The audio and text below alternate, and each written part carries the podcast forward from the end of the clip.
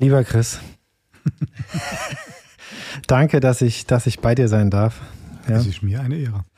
Bei einem der Gastgeber in Deutschland. Und ähm, für alle, die dich nicht kennen, sage ich nochmal ganz kurz. Seit 15 Jahren drei Michelin-Sterne, 19,5 Gourmillot-Punkte. Ich glaube, die höchste Punktzahl ist 20. Ja, die gibt es aber nicht, wird nicht vergeben. Wird nicht vergeben, nee. also auch die höchste Punktzahl. Und seit äh, zwei Jahren Bundesverdienstkreuzträger, was ich wunder, wunderschön finde. Wie geht's dir in diesen ganz, ganz außergewöhnlichen Zeiten für deine Branche, für uns alle? Wie ist dir, wie ist der Gemütszustand?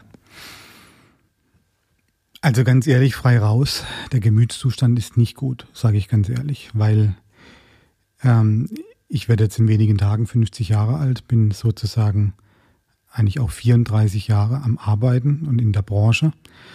Und es ist jetzt zum ersten Mal in 34 Jahren, wo ich keine Arbeit habe. Also wo ich nicht zur Arbeit gehen darf, wo ich nicht gebraucht werde, wo ich kein Gastgeber oder Dienstleister bin. Und das jetzt im Resümieren der vierte Monat in diesem Jahr. Und äh, damit muss man erstmal zurechtkommen. Also einem, es fällt mir buchstäblich die Decke auf den Kopf. Ja. Äh, ich kann nichts tun, außer zu Hause natürlich uns selbst versorgen und auch da am Herd stehen und ein bisschen zu kochen. Aber das ist mehr so hobbymäßig, ja. Das befriedigt mich also nicht, sondern ich bin das ja gewohnt, von, von einem Team respektive meiner Familie um mich herum begeben zu sein. Und das findet im Moment alles nicht statt der tägliche Austausch, die Kommunikation, die Anforderungen, Gastgeber zu sein, äh, den Menschen in die Augen zu blicken, äh, äh, da auch ein Feedback über diesen Kontakt zu bekommen, das findet im Moment alles nicht statt. Und äh, da fehlt ein Teil von mir. Von dem her muss ich ganz ehrlich sagen, geht es mir körperlich natürlich bestens. Ich bin ausgeruht, ich bin ausgeschlafen, was oftmals unterm Jahr nicht der Fall ist. Aber sagen wir, mein Gemüt ist sehr stark beeinträchtigt, weil eben diese ganze Attribute fehlen. Gibt es irgendwas Positives, was, was aus der Zeit bisher so hängen geblieben ist? Irgendwas? Nein, eigentlich nicht. Ich meine, das Einzige, was ich sagen kann, man hat vielleicht wieder ein bisschen mehr Zeit, den ein oder anderen Kontakt zu pflegen, Freundschaften, auch Kontakt zu äh, der Inner Circle der Familie, also zum Beispiel zu meinem Patenonkel oder Tante und so, wo man vielleicht äh, sich über Jahre hinweg nicht so intensiv gemeldet hat. Da äh, findet auf einmal wieder ein Schulterschluss statt über FaceTime oder in der Tat äh, jetzt auch im ersten Lockdown, wo, wo das so langsam wieder aufgegangen ist, bin ich dann aber dann in die Heimat gefahren. Ich komme ja eigentlich ursprünglich aus dem Schwarzwald und habe da ein paar Besuche gemacht, wo ich über Jahrzehnte nicht getan habe. Also ja. da, das kann man vielleicht als positiv betrachten. Ähm, aber der Preis ist schon sehr hoch. Aber der Preis ist extrem hoch. Un, ja. ja. unglaublich hoch. Ja, also ist schon eine sehr, sehr, sehr äh, schwarze Zeit und ich würde mir wünschen, dass dieses Jahr 2020 bald zu Ende ist und dass wir da, ich hoffe durch auch durch Impfungen und alles Mögliche, äh, die Fortschritte, die da erzielt werden, äh, da einfach auch äh, Licht am Ende des Tunnels sehen. Aber ich denke, bis da das alles abgeschlossen ist, bis eine Herdenimmunität da ist und so weiter, wird uns das noch lange verfolgen. Und, und äh, ich denke, wir werden jetzt auch zu Beginn 2021 keine Ruhe, also ich rede jetzt nur für meine Branche, reinbekommen. Ja, das wird immer nur punktuell sein und dann wird es aber auch wieder negative Aus, Auspeg Auspegelungen geben, ja. Eine schöne Sache ist vielleicht, dass du Zeit hattest, den Podcast mit mir zu machen. Ausführlich. Ausführlich, ja. Ausgiebig. Ausgiebig. ähm, und dafür danke ich dir nochmal, dass du dir wirklich äh, einen Tag freigeblockt hast, uns hier aufgenommen Nein, hast, uns vom Bäcker was mitgebracht hast, weil die Küche ist ja geschlossen. Ja. Das ganze Haus ist geschlossen. Das ganze ja. Haus ist geschlossen, ja, was man sich auch mal vorstellen muss, ne? wie viele Menschen äh, gerade A hier nicht als Gäste sind und B nicht als Gastgeber sind. Ja. Wir sind sozusagen gerade allein im Schloss ja, genau. Vielen Dank dafür. Ist mir eine Ehre. Wollen wir einfach mal direkt reinspringen in, in den Ursprung von allem deinem Schaffen, nämlich in deinen Werdegang. Mhm. Ja, was mich nämlich extrem interessieren würde, ähm, ist, wo kommst du her? Also was ist, was war der kleine Chris? Was mhm. war das für ein Junge? Wo, wo und wie lebte der? Wie bist du ähm, zum Sternekoch, zum Koch und Sternekoch geworden? Mhm. Und was waren da so die entscheidenden Wegpunkte, Milestones ja. auf diesem Weg? Magst du mir das erzählen? Ja, ganz klar. Sehr gerne sogar. Äh, aber eines ist, liegt mir jetzt noch auf dem Herzen. Jetzt hast du das Intro gefunden oder angekündigt hast, hast äh, mit tollen Bewertungen äh, natürlich da, äh, sagen wir, den Auftakt gesucht. Drei Sterne seit 2,5 und Bundesverdienstkreuzträger und so weiter. Ich muss hier gleich zu Beginn mal ein Statement abgeben. Oftmals ist die Vermutung sehr nahe, dass das Spitzenköche oder Menschen wie ich tun, genau deswegen, dass man diese Auszeichnungen bekommt, dass man eine hohe Reputation erzielt oder dass man sich ein Orden nach dem anderen hier anheften darf, ja, ähm, also Branchenorden sozusagen, ja. Das ist alles gar nicht mein Antrieb, ähm, sondern mein Antrieb ist es einfach, jeden Tag äh, dieser Berufung zu folgen, ja, das, was ich mir sich mir selber vorgenommen habe. Ähm, und äh, ich habe hier einen ganz großen Leitfaden, ähm, auch für, für meine Mitarbeiter und äh, das bekommt eigentlich jeder Mitarbeiter in Spee schon im Prinzip im Vorstellungsgespräch gesagt. Wir treten hier mit zwei Credos an. Das Credo Nummer eins ist, und das ist auch hier bei mir auf der Haut verewigt, ja. Das heißt, do things with passion or not at all. Also mach es richtig oder mach es gar nicht, ja. Das ist ganz wichtig. Und das zweite ist, wir wollen mit unserer Arbeit Menschen glücklich machen. Und das ist genau der springende Punkt, für was wir antreten. Wir treten nicht für Restaurantführer, wir treten nicht für Orten oder für Auszeichnungen an. Das kommt, wird auch natürlich, wir werden da äh, von, von Menschen, wo wir gar keinen Einfluss drauf haben, äh, werden wir da ausgezeichnet, ob das jetzt der Guide Michelin ist oder der Gourmillot oder jetzt aus der Politik. Wir haben darauf ja keinen Einfluss. Ja, wir können nur unser tägliches Werk vollbringen. Aber der Antrieb ist eigentlich, andere Menschen glücklich zu machen. Und das geht leider Gottes in der heutigen Zeit, auch in der Generation nach mir, ein bisschen verloren. Dieser Dienstleistungsgedanke. Und für das steht Christian Bau eigentlich. Das ist mir wichtig, das mal gleich zu Beginn zu sagen. Das finde ich übrigens insgesamt ein, schön, ein schönes Bild. Und ich glaube, dass das auch ähm, hinter dem Schaffen von vielen erfolgreichen Kreativen steht oder auch erfolgreichen Menschen überhaupt, ähm, wenn du nur da an, an, an den Erfolg denkst, ja, das ist eine ganz andere Sichtweise, wie wenn du die Sache im Blick hast. Ja. Wenn ein Architekt wirklich den, den Entwurf durch, durchdringt und versteht und, und wirklich seine Kreation an, an guten Ideen und an Tiefe und an fundiertem Wissen aufhängt, hat er, glaube ich, eine größere Chance, einen Preis zu gewinnen, wie wenn er die ganze Zeit nur an den Preis denkt. Ja, das darf nie der Antrieb sein.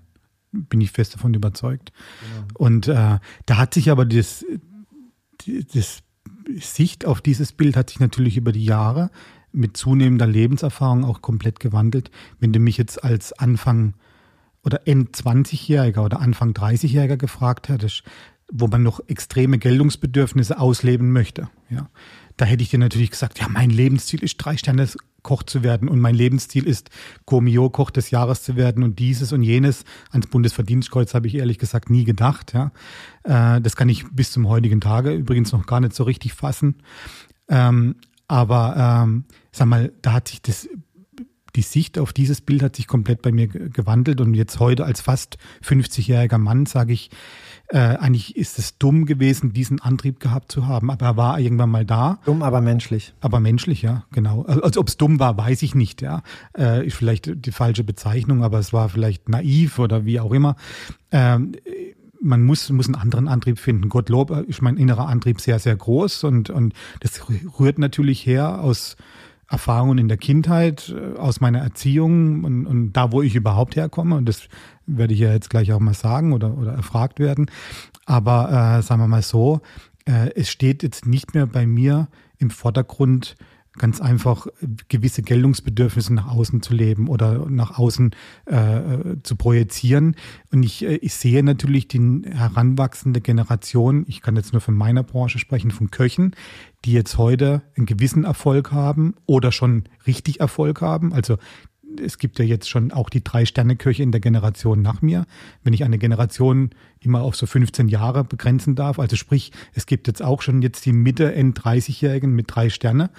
Und ich erkenne mich selbst darin und ich schmunzel natürlich darüber, habe mit dem einen oder anderen Kollegen, mit dem ich auch kollegial oder gar freundschaftlich verbunden bin, da auch schon Austausch gesucht und schmunzel darüber natürlich und sage, okay, ja, vor 15 Jahren wahrscheinlich genauso. Lass sie mal machen. Lass sie mal machen. Die müssen ihre Hörner noch abstoßen und die werden, äh, wenn ich heute ein Statement abgebe über Food-Blogger oder über Politik oder über, über Verhalten von Gästen, äh, schütteln die natürlich den Kopf und sagen, hey, was erzählt denn der alte Bock da, ja, wenngleich ich bin meiner Auffassung her noch nicht alt, alt, ja, aber komischerweise, als ich bei Harald Wohlfahrt damals weggegangen bin, der ja einer meiner Mentoren war, der ja auch 15 Jahre älter ist wie ich, ja, hat er mir immer so Weisheiten äh, zugerufen, sowohl als ich noch Schulter an Schulter mit ihm gekocht habe oder auch als ich auch schon hier war und er hat es durchs Telefon getan.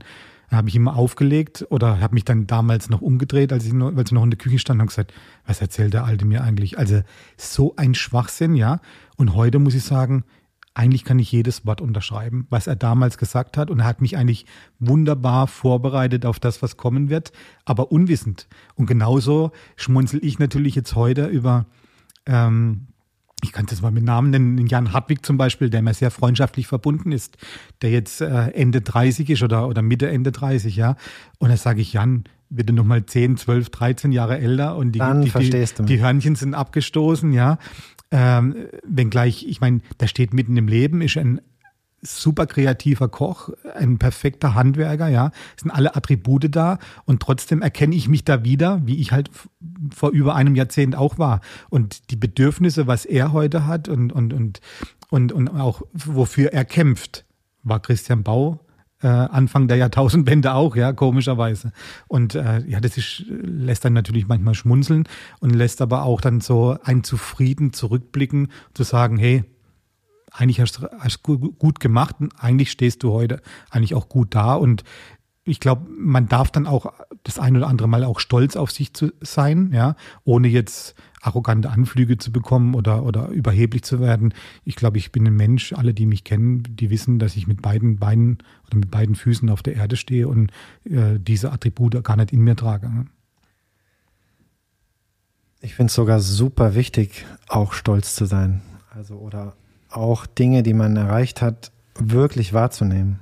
Ich kenne das so aus meinem eigenen Leben, dass es immer mal Momente gab, wo ich im Nachhinein gedacht habe, Mann, Beispiel erste Vinylplatte, ja, äh, meine erste Veröffentlichung, früher war ich mal auch mal Musiker, ich habe die nie richtig angehört. Das war schon Schnee von gestern. Das ging immer weiter und weiter und weiter. Und ich finde es wichtig, auch mal innezuhalten und zu sagen, wie zum Beispiel jetzt mit dem Bundesverdienstkreuz auch einfach mal, es muss ja gar nicht heißen, dass du es total feierst und unter das Kopfkissen legst, aber einfach die Bedeutung, den Moment, die eigene Einordnung, die Wahrnehmung dessen, was passiert, muss nicht immer, es geht eigentlich gar nicht darum, unbedingt, finde ich, nur stolz zu sein, meinst du ja auch nicht. Ich, ich denke gerade laut mhm. her, mhm. sondern wirklich zu reflektieren, auch was im Leben passiert. Und gerade bei größeren Ereignissen nicht weiter, weiter, weiter, sondern auch mal gucken, okay, was bedeutet das gerade? Wo stehe ich jetzt? Wollen wir, jetzt, wollen wir den Moment nutzen, um nochmal zum kleinen Christian Bau zurückzugehen, mhm. weil äh, Mentoren und, und, und Inspiration und solche Themen, die habe ich noch für spätere, ähm, für spätere, für einen späteren Zeitpunkt aufgehoben. Geh doch mal mit mir kurz zurück zum kleinen Christian Bau. Wo, ja. wo kommst du her? Wo, wo bist du entsprungen, dieser Welt entsprungen? In ja, welchen also, also Situationen? Der, der, kleine Christian Bau, um das jetzt mal, sagen wir so, die Historie mal äh, komplett zurückzudrehen, er wurde 1971 zu Beginn 1971 in Offenburg im Schwarzwald geboren, also mitten im Schwarzwald an der Oberrheinebene. Äh, Offenburg ist genau zwischen Freiburg und Karlsruhe, genau mittendrin. Da wurde ich geboren in einer sehr einfachen Familie. Meine Mutter war, als ich auf die Welt kam, 17 Jahre alt, was äh, jetzt im Nachhinein betrachtet ziemlich unsexy war, weil dadurch hat sich für mich ein Leben entwickelt, was eben nicht so ganz cool war. Ja. Und ähm, meine Eltern haben sich dann äh, relativ früh getrennt. Also eigentlich, um es genau zu sagen, als ich zweieinhalb Jahre alt war, haben sich meine Eltern getrennt und somit war meine Mutter alleinerziehend, was für mich hieß, dass ich eigentlich keinen festen Wohnort bis zu meinem gefühlten 13. Lebensjahr hatte, weil ich mit meiner Mutter überall hinziehen musste. Ob das jetzt innerhalb von Offenburg, wo ich, wo mein Ursprung war, da etliche Male umziehen musste, ob das dann an den Kaiserstuhl war, wo wir zwischenzeitlich mal gelebt haben. Dann habe ich lange Jahre in Aachen gelebt. Das ist der Geburtsort meiner Mutter. Der ist zwar von Offenburg nur 22 Kilometer weit weg. Es hat für mich aber immer Veränderungen gehießen. Also ich war nicht die reguläre Zeit im Kindergarten. Ich war nicht die reguläre Zeit mit denselben Lehrern und mit denselben Mitschülern in der Grundschule, genauso in die Realschule. Ich habe dreimal die Realschule gewechselt, aber die Schule gewechselt, nicht die Klasse, sondern die Schule gewechselt. Und äh, das war für mich damals äh, rückblickend Damals habe ich das noch gar nicht so als Problem aufgesehen. Heute muss ich natürlich sagen, wenn ich jetzt das heute reflektiere und heute drüber, richtig drüber nachdenke, war das ein Verbrechen, auch an, an mir als Kind, ja. Aber es war auch so, dass ich heute bis zum heutigen Tage, jetzt fast als 50-jähriger Mann, überhaupt keine Bindung zu irgendetwas habe. Also komischerweise, vor wenigen Wochen war mein äh, letzter Klassenlehrer hier mich besuchen, der auch hier gespeist hat, weil er einen runden Geburtstag gefeiert hat. Und dann haben wir äh, nach dem Essen so ein bisschen über, über meine Kindheit, was er so mitbekommen hat oder über meine Jugendzeit gesprochen. Und ich konnte vieles gar nicht mehr einordnen, weil meine Gedanken daran gar nicht mehr da waren, auch keine Erinnerungen mehr da waren, auch Mitschüler, mit andere Lehrer, ja, die in dem Kollegium von ihm waren, konnte ich gar nicht mehr einordnen, weil ich keinen Bezug hatte, weil ich ja überall nur anderthalb Jahre oder zwei Jahre maximal irgendwo war. Und ähm, das war für mich damals sehr schwierig. Ich habe das als sehr belastend empfunden, schon als Kind und als Jugendlicher. Aber jetzt heute darüber nachzudenken, war das ähm, war das für mich jetzt, wenn ich das heute betrachten kann, ähm, ja, eine ganz, ganz schlimme Zeit. Und äh, komischerweise war es dann so, ich war 14 Jahre alt und wir sind auf, ich, ich bin ja im Winter geboren, wir sind auf die Sommerschulferien im, im, im, im Sommer drauf hingewandert und äh, ich bin dann zu meiner Mutter gegangen, habe gesagt, äh, ich möchte gerne arbeiten. A, weil ich natürlich Geld wollte, dass ich mir irgendwas leisten konnte. Ich glaube, ich wollte mir ein Moped irgendwie kaufen oder ein Moped-Führerscheinchen machen damals. Und, äh, oder Mofa, wie man damals sagte, ja. Und äh, dafür war das Geld nicht da bei meiner Mutter. Ja. Und äh, habe ich gesagt, ich will es mir das selber verdienen. Es war aber auch so eine Flucht vom, von zu Hause weg, ja. Und dann hat sie mir ermöglicht, meine Mutter, in dem Betrieb, in dem sie früher selbst ihre Ausbildung gemacht hat, weil meine Mutter hat eine Hotelfachausbildung damals begonnen, hat sie bei dem Chef, den sie noch kannte, in Aachen angefragt, Mensch, kann ich dir den Christian schicken, der würde gerne so ein bisschen Ferienjob machen. Und jetzt rückblickend, wenn ich meiner Mutter für eines dankbar bin, ist es für diese eine Frage, dass sie meinen späteren Lehrchef gefragt hat, ob ich da kommen darf, weil damit wurde mir eine komplett neue Welt eröffnet. Ich bin dann am ersten Tag meiner Sommerschulferien, als ich 14 Jahre alt war, also sprich, äh, es muss 85 gewesen sein, bin ich in meinen späteren Ausbildungsbetrieb als 14-Jähriger, habe mich am ersten Tag gemeldet und habe gesagt, okay, ich möchte gerne ein Praktikum in der Küche machen oder da Küchenhilfe sein oder wie auch immer, um ein bisschen Geld zu verdienen. Und da wurde mir etwas eröffnet, was heute mein Leben ist. Ja, also ähm, mir wurde zum ersten Mal äh, aufgezeigt, ein soziales Gefüge, eine Hierarchie, ja, wie die, so eine Küche funktioniert, aber auch wie das Leben eventuell funktioniert. Und ähm, mir wurde, wurde im festen Halt gegeben irgendwo. Und es war natürlich für mich auch interessant zu sehen, hey, das ist ganz konträr, wie die andere Gesellschaft so lebt und arbeitet, weil die Gastronomie ist ja was ganz Eigenes. Du arbeitest ja schwerpunktmäßig auch abends, teilweise bis in die Nacht hinein. Äh, oftmals sind wir Gastronomen ja Nachtmenschen, ja. Es, es war alles ganz anders, war damals natürlich sehr, sag mal, sehr inspirierend und ich war da auch sehr neugierig, ja. Aber da wurde sofort etwas bei mir geweckt, wo ich sagte, okay, das möchte ich machen, ja. Und da war jetzt Kreativität, Umgang mit Lebensmitteln und weiß ich was, hat das alles noch gar keine Rolle gespielt, sondern es war anders und es hat mir Halt gegeben als 14-Jähriger. Und ich wollte ursprünglich 14 Tage da arbeiten, im Sommer 1985. Und aus den 14 Tagen wurden dann sechs Wochen. Ich habe bis zum allerletzten Tag, bevor ich wieder die Schule begonnen habe, habe ich da gearbeitet, weil es mir einfach Spaß gemacht hat und weil diese Attribute da waren, das Anderssein und der Halt, der mir gegeben wurde äh, habe ich dann im Prinzip als 14-Jähriger schon ausgenutzt. Meine Mutter war, glaube ich, ganz froh und glücklich darüber, dass ich was gefunden habe, dass ich ja auch nicht zur Last lag. Ja, mhm. ich wurde ja da komplett verpflegt, habe da auch geschlafen und äh, Du warst war, dann einfach sechs Wochen weg. Ich war einfach sechs Wochen weg und das war ihr, glaube ich, ganz recht. Und äh, mir hat es eine neue Welt eröffnet. Und ich bin dann innerhalb dieser sechs Wochen oder ich glaube in der sechsten Arbeitswoche bin ich dann zu meinem späteren Lehrchef und habe ihn wirklich gebeten, er möge mich doch als Koch Azubi einstellen. Der hat natürlich erstmal abgewiegelt und hat gesagt, Junge, du bist erst 14 Jahre alt und du musst erstmal eine Schul, schulische Abschluss machen und nichts über, überstürzen und du bist noch viel zu jung mit 14, du bist noch ein halbes Kind. Der hat das richtig eingeordnet, ja. Hat aber natürlich gesehen, dass er irgendwas an mir geweckt hat und äh, der hatte schon ein Häkchen da dran gemacht, aber er wollte es mir nicht so zeigen, ja. Hat dann ein bisschen abgewiegelt. Ja, de facto war, ich habe dann die Schule weitergemacht und dann bin ich im Sechs-Wochen-Rhythmus da hingegangen und habe darum gebeten, ich möge doch bitte eine Ausbildung machen. Und irgendwann, als ich dann 15 war, also gefühlt ein Dreivierteljahr später, hat er mal in der Tat einen Ausbildungsvertrag hingelegt, den ich dann mit nach Hause genommen habe. Meine Mutter hat er natürlich selbstredend unterschrieben. Und ich war mega glücklich. Ich habe mit 15 dann die Ausbildungsstelle in der Tasche gehabt mit der mit dem erhobenen Zeigefinger meines späteren Lehrchefs, der dann gesagt hat, du machst erstmal die mittlere Reife, vorher brauchst du mir keinen Fuß mehr in das Haus setzen.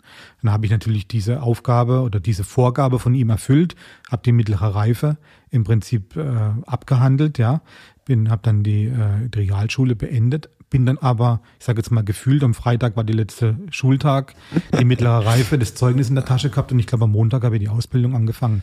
Das Was? war dann natürlich zwei Jahre später, als ich 16 Jahre. Was glaubst du, war seine Motivation? Mein äh, Ausbildungschef oder mein, mein, mein Ausbilder. Ja, was hat er, was, weil der hat das ja nicht umsonst gemacht, damit meine ich jetzt gar nichts Negatives, Nein. sondern aber das ist ja immer so ein Trade auch, oder? Mhm. Ich habe im, im ähm, ich habe, also es war, muss man vielleicht so sagen, dieser Ausbildungsbetrieb war zu meiner Zeit in den 80er Jahren der beste Ausbildungsbetrieb in der Industrie- und Handelskammer südlicher Oberrhein. Wir haben für alle Ausbildungsberufe Hotelfachfrau, Schrägstrich Mann, Restaurantfachfrau, Schrägstrich Mann und Köche jedes Jahr die Ausbildungsbeste gestellt. Das war ein Ausbildungsbetrieb per Excellence. Und ich sage jetzt mal, für die drei Köche, die pro ähm, äh, pro Jahrgang eingestellt worden sind, hat es gefühlt 20 Bewerbungen gegeben, mhm. Azubi-Bewerbungen. Also es war ein Privileg, da zu lernen. Punkt. Ja, seine Motivation war, glaube ich, diese. Es ist der Geburtsort meiner Mutter. Und äh, der Herr Götz, also das war mein Ausbilder, war da Leiter des Kirchenchors, war im Stadtrat, war politisch hoch engagiert, äh, war ein Dudesfreund von Helmut Kohl, ja. Ähm, da war ein oder ist heute noch ein hoch angesehener Mann in Aachen und der kannte natürlich auch andere Leute und der kannte den familiären Hintergrund der Familie von meiner Mutter. Also der, der wusste um die Gegebenheit meiner Mama, dass die mit 17 Jahren heiraten musste, weil sie das jüngste Kind von sieben war auf dem Bauernhof. Äh, sie war zudem noch schwanger mit mir, ja. Äh, der Großvater war schon verstorben und es war im Prinzip eine Zwangsehe, die sie machen musste damals, ja, 1971. Ist schwanger, dann heirate. Dann heirate. Und er hat es ja alles mitbekommen, weil die zwei Grundstücke nebendran gewohnt und gelebt haben. Und er hat das Dilemma, nicht nur persönlich, weil ich habe gesagt, meine Mutter hat selbst eine Ausbildung da begonnen ja. als Hotelfachfrau, hat sie dann aber nach anderthalb Jahren abgebrochen, aus besagten Grund, ja.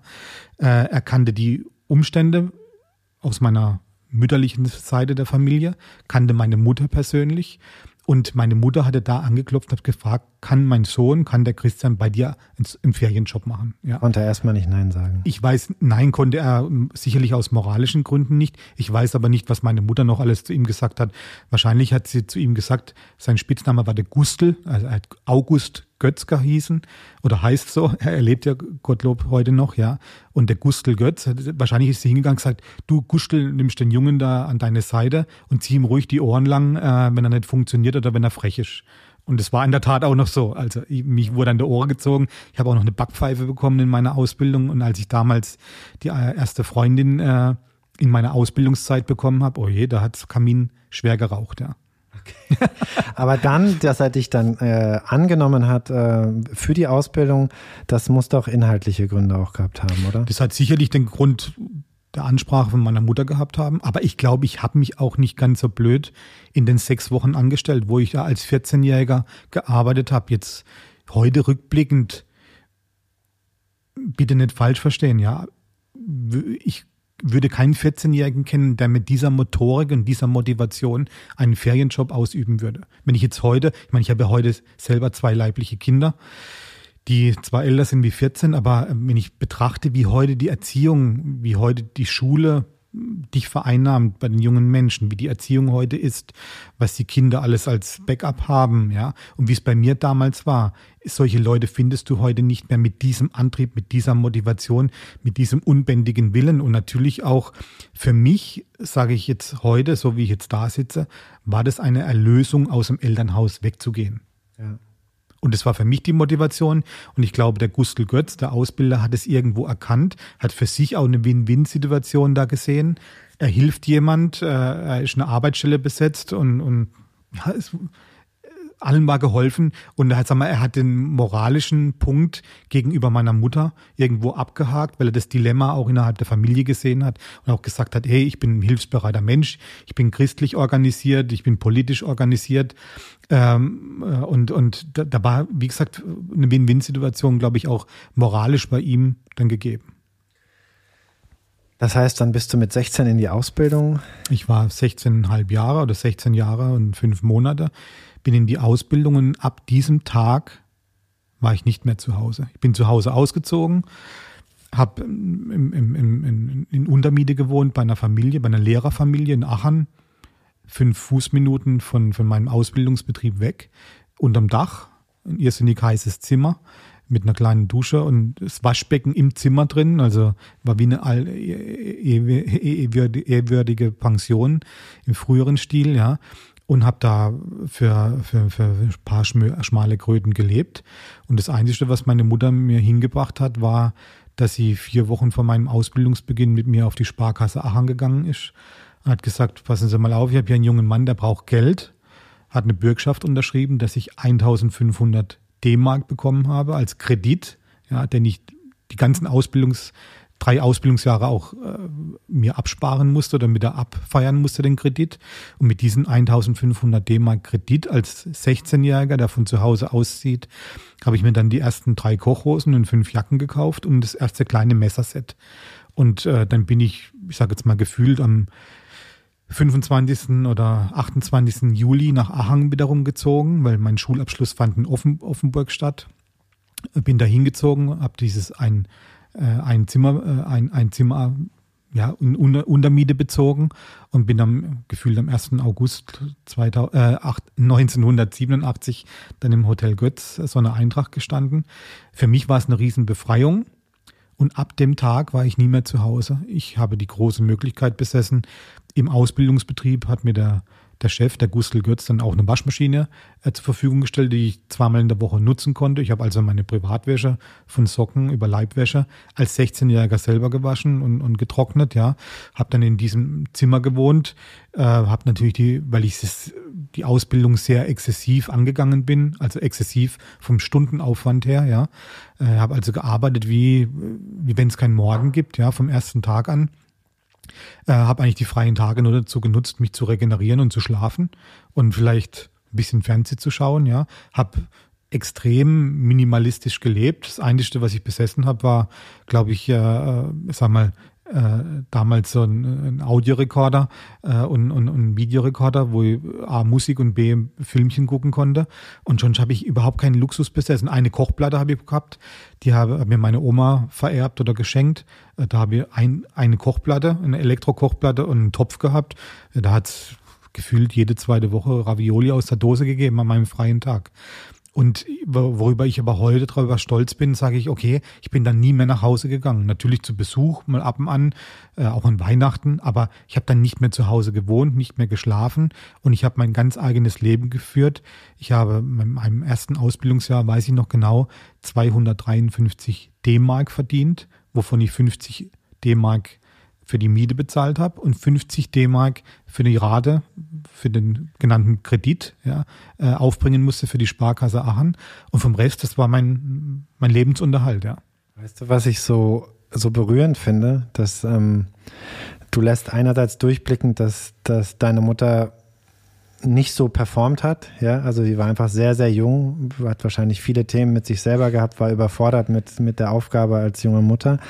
Dass sie es gleichzeitig geschafft hat, so an, an, an, an so entscheidenden zwei Punkten dir einfach so einen Schritt zu ermöglichen oder dich kurz an die Hand zu nehmen, zu sagen, dass das funktioniert. Also sozusagen dich in, eine Aus in, in Richtung Ausbildung zu kriegen, ja, auch wenn es für sie der nahegelegenste Weg war, kannte sie, ist sie hin, hat sie gesagt, okay, kannst nicht, okay, dann Junge, geh dahin. Aber dann auch, wo die Ausbildung losging, dich zur Bank zu schleppen. Sie hat zwar selber kein Geld gehabt, aber hat dir einen Kredit organisiert, hat dafür gebürgt. Und ähm, das finde ich so einen krassen Kontrast zwischen irgendwie ab, also nicht da sein und nicht irgendwie dem Jungen das geben, was, was er braucht und dann performen, mal ganz kurz einen entscheidenden Impuls setzen und dann wieder weg sein? Oder ist das ganz anders? Nehme ich also, das jetzt emotionaler wahr, als ich, es war? Ich, ich glaube, du hinterdenkst dich da ganz ehrlich. Also ja. ich glaube, für sie war das eher das kleinere Übel. Also ich meine, ich muss auch offen sagen, kann ich auch offen sagen und ich mache da auch kein Hehl draus. Ich habe seit äh, gefühlt äh, anderthalb Jahrzehnten keinen Kontakt mehr zu meiner Mutter. Ja, äh, also meine eigenen Kinder haben leider keine Großmutter. Ja, ähm, der Kontakt ist komplett abgebrochen, weil ich natürlich über die Jahre hinweg ein klares Sichtbild auf das jetzt nun habe als erwachsener Mann und auch als erfahrener Vater, was an mir als Kind alles kaputt gemacht worden ist. Und jetzt kann man natürlich sagen, okay, die Frau war überfordert mit ihrer Lebenssituation und wurde vielleicht auch äh, vom einen oder anderen Mann äh, nicht richtig behandelt oder ich sag mal, man, mich, es gibt ja so ein schönes Sprichwort, sie ist immer von die Regen in die Traufe gekommen von Beziehung zu Beziehung und von jedem Ortswechsel zu, zum anderen Jahr äh, wurde es eigentlich nur, immer noch schlimmer oder, oder wurde es auch wieder anders, schon mal zwischenzeitlich mal wieder besser. Aber ich muss einfach sagen, ich bin einfach der großen Auffassung, dass wenn man ein Leben in die Welt setzt, muss man sich dessen bewusst sein und muss auch die Verantwortung dafür übernehmen. Und ich meine, das sind halt einfach so viele Dinge über die Jahre passiert dass ich heute einfach das Statement jetzt dir von Auge zu Auge, von Mann zu Mann, von erwachsenen Menschen zum erwachsenen Menschen einfach sage, für sie war das das kleinste Übel. Sie war mich los, weil in der Zwischenzeit waren ja schon wieder zwei neue Kinder da, von, ah. von, von, von, einem anderen Vater. Also ja. ich habe Halbgeschwister, ja. Ähm, und für sie war das einfach das kleinste Übel, dass ich äh, aus dem Haus draußen bin, sie noch das Kindergeld von meinem leiblichen Vater bekommen hat solange ich in der Ausbildung war, ich das Geld aber nicht weitergeleitet bekommen habe. Also sie hat sich für, für sich dann eine Win-Win-Situation geschaffen. Ich war nicht mehr da. Das Geld hat sie aber bekommen, das Kindergeld, und hat okay. es im Prinzip für sich verwaltet. Und äh, sie hat mich irgendwie untergebracht, geparkt. Wäsche waschen muss ich ja auch nicht mehr.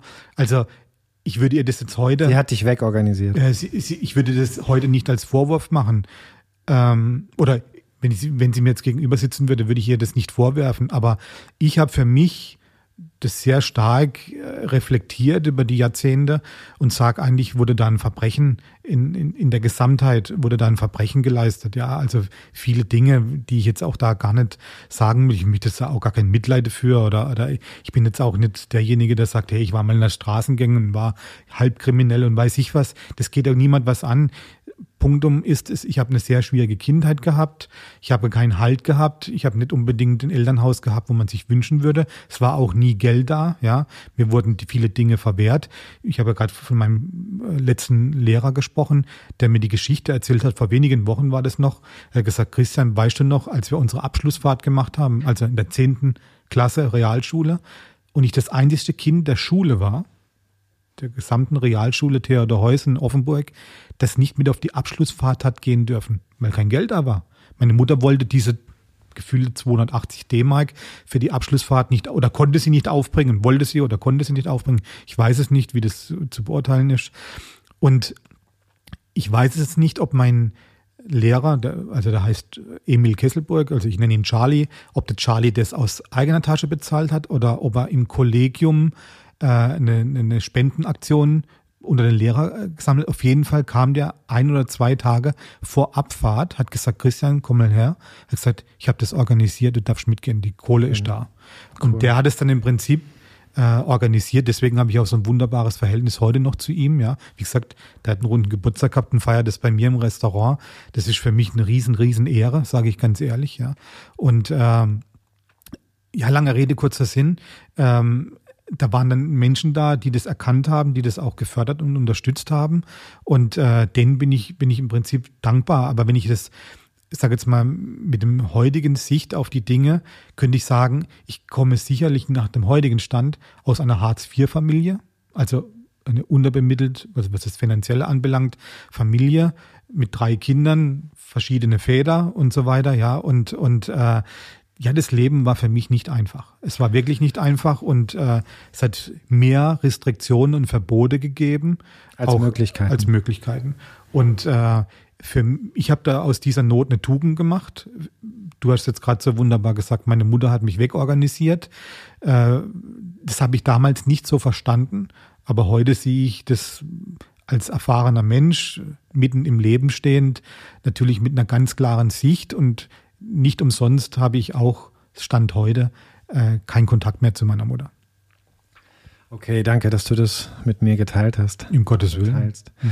Und ähm, jetzt hast du diese Ausbildung gemacht, die ja in, in so einem klassischen Ausbildungsbetrieb war. Wie kam dann der Weg in die Sterneküche? Was, wie hat die Sterneküche dich eingefangen oder umgekehrt?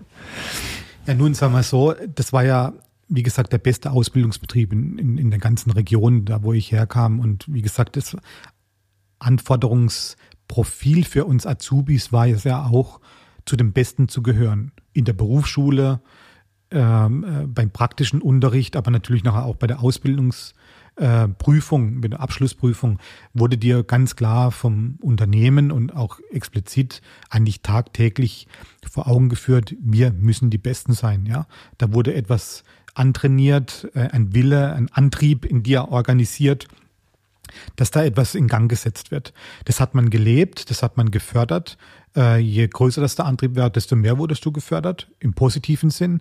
Das war damals als Jugendlicher der noch nicht körperlich ausgebildet war und so weiter, war das sehr erschwerlich. Also es hat auch Arbeitstage gegeben. Also ich glaube, den schlimmsten Arbeitstag, den ich hatte, da hat 20 Stunden gedauert. Das weiß ich noch ganz genau. Das war am Straßenfest äh, bei, bei, bei uns. Äh, da hat so so Art Stadtfest gegeben um den Stadtgarten herum in Aachen.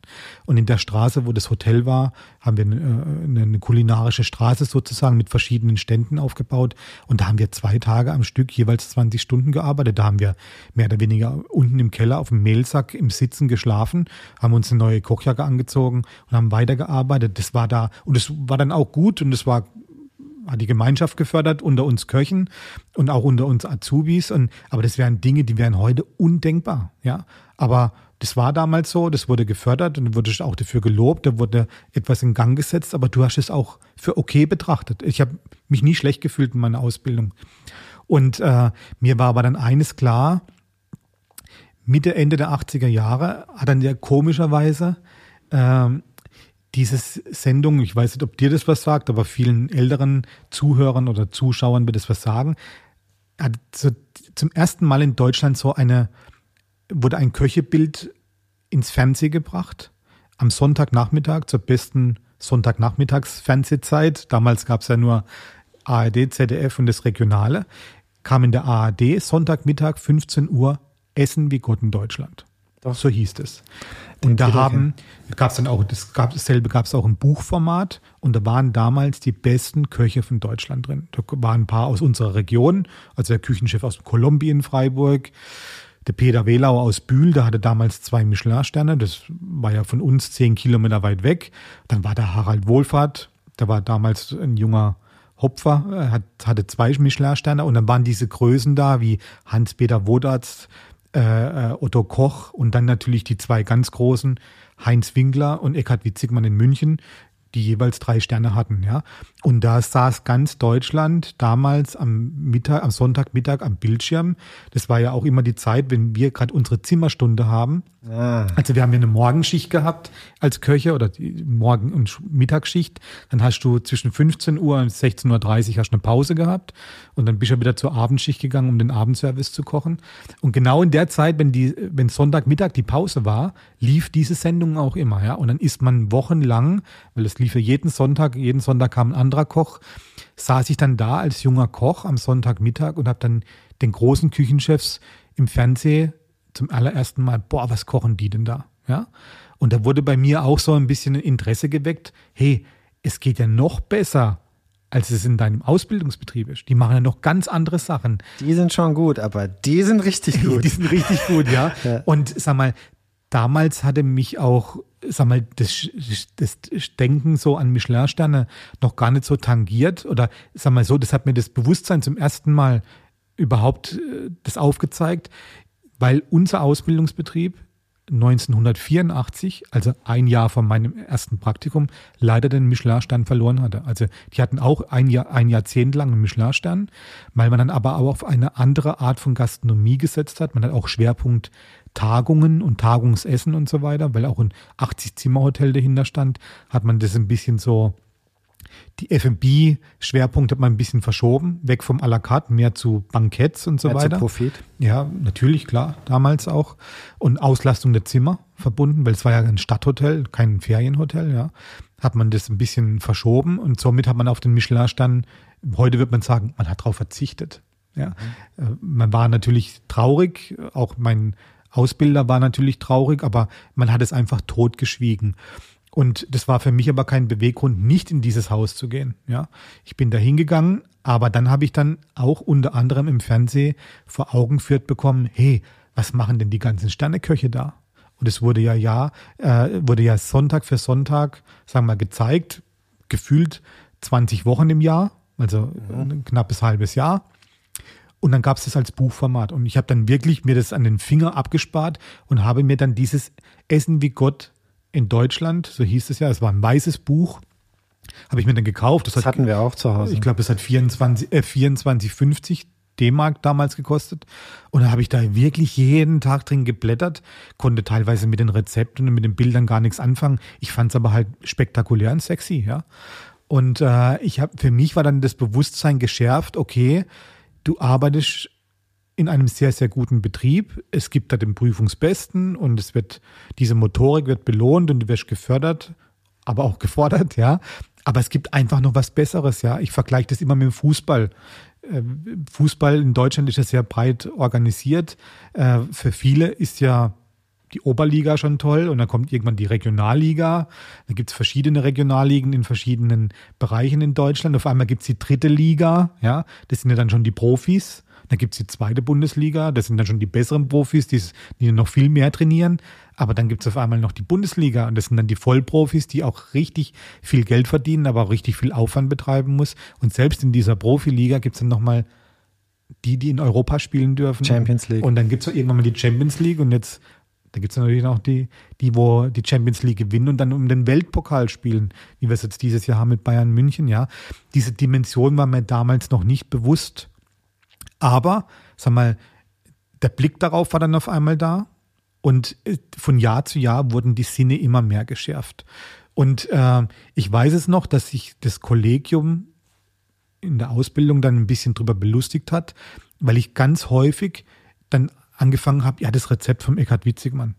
Und der Eckhard Witzigmann und der Eckhard Witzigmann so gefühlt war bei mir so, jeder fünfte Satz hat irgendwie mit Eckhard Witzigmann begonnen. Als 16-Jähriger wohlgemerkt, ja. Das war damals ja schon, sagen wir, der Gottvater der deutschen Gastronomie, der erste Koch, der in Deutschland klassifiziert wurde mit drei Sternen, obwohl er kein Deutscher ist, der ist ja Österreicher, aber der in Deutschland drei Sterne erkocht hat, der eine klassisch französische Ausbildung hatte, der bei Paul Bocuse war, bei den Heberlin-Brüder und so weiter. Und es war damals das Abbild des Koches und, und äh, ähm, ich habe halt den, bei jeder Erzählung war halt bei mir Eckhard Witzigmann mit drin. Und irgendwann war es dann so weit, dass ich meine Kollegen, sowohl in der Küche, mein Ausbilder, aber auch meine Azubi-Kollegen mich dann Eckhard genannt haben, äh, der Eckhard. Und ich fand das damals nicht so sexy. Also für mich war das dann, okay, was hast du jetzt da, äh, was hast du jetzt da verbrochen, ja? Also ich fand das nicht so spektakulär. Aber heute muss ich natürlich mit einem Schmunzeln im Gesicht drüber sagen, okay, da wurde auch schon der Grundstein für das gelegt, was jetzt heute natürlich Ist-Situation ist. Ja. Ich habe damals als 16-Jähriger unwissend das ziemlich spektakulär und sexy gefunden, habe da ein Leitbild mit Eckhard Witzigmann irgendwo als, als, als den Gottvater, Fußballersprache zu sprechen, Franz Beckenbauer, ja, das wäre dasselbe. Habe da so ein Leitbild gehabt, äh, habe den Mann als genial empfunden, habe ihn auch extrem verehrt, im Übrigen bis zum heutigen Tage.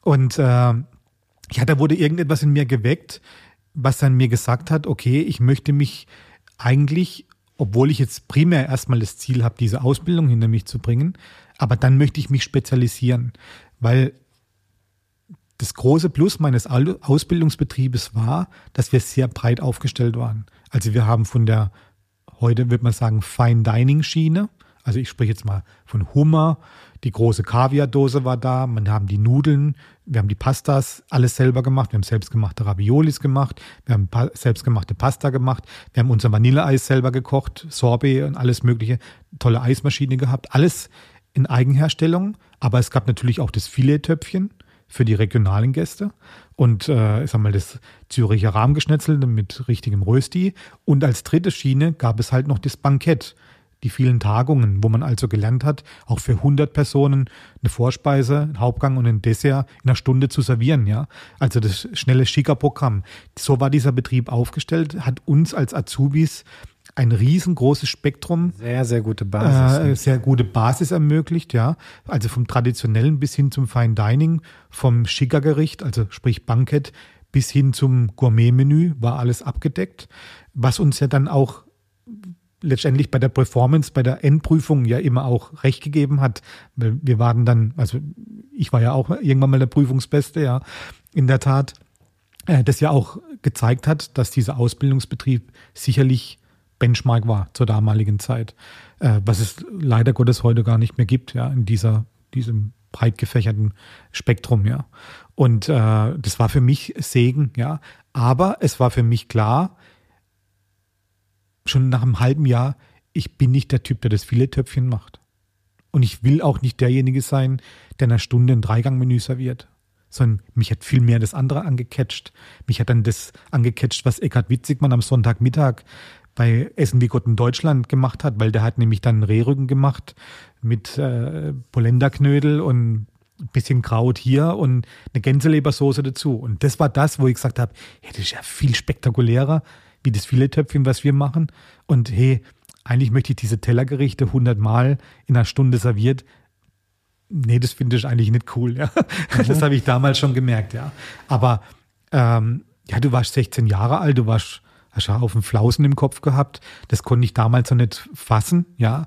Aber, um es nochmal zurück zum, zu Essen wie Gott in Deutschland, das war eigentlich so das, was mich gecatcht hat und was mir natürlich gesagt hat, hey, da gibt es ein bisschen mehr, du willst mehr und äh, die Spezialisierung, die ist es, was es macht in unserem Job. Und wie bist du dann dahin gekommen? Was war dein erster Kontakt in der Sternegastronomie? Ja, nee, sagen wir mal so, ich habe das natürlich dann auch gelebt. Also jetzt nicht, dass ich da in meinem Ausbildungsbetrieb, nicht, dass ich dann mich über die anderen Azubis drüber hinweggesetzt habe, aber sagen wir mal so, ich habe dann noch härter an mir gearbeitet. Wenn es hieß, wir fangen um, um 8.30 Uhr an, dann war ich halt um 7.45 Uhr schon in der Küche. Und dann habe ich auch Proben gemacht, habe dann gefragt, darf ich mir das und jenes bestellen, ich will was ausprobieren. Habe dann natürlich auch den ein oder anderen Förder, Förderer innerhalb der Küche gehabt, also innerhalb meiner Ausbildung, Junggesellen oder auch der Küchenchef, ja, äh, der mir dann vieles gezeigt hat. Aber mir ging es dann immer darum, um das Spezielle zu machen.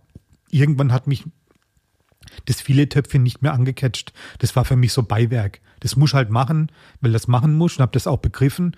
Äh, irgendwann mal, dass es aus betriebswirtschaftlichen Gründen vonnöten ist, das zu machen. Aber mich hat halt der Kaviar, der Hummer und die Pasta, die man selber gemacht hat. Ich wollte dann immer dann, ich habe dann gemerkt, hey, die Pasta schmeckt besser, der Teig muss noch dünner werden und noch dünner und noch dünner. Und habe ich mir halt an mir gearbeitet und habe dann gesagt, hey, es muss immer noch perfekter gehen, ja.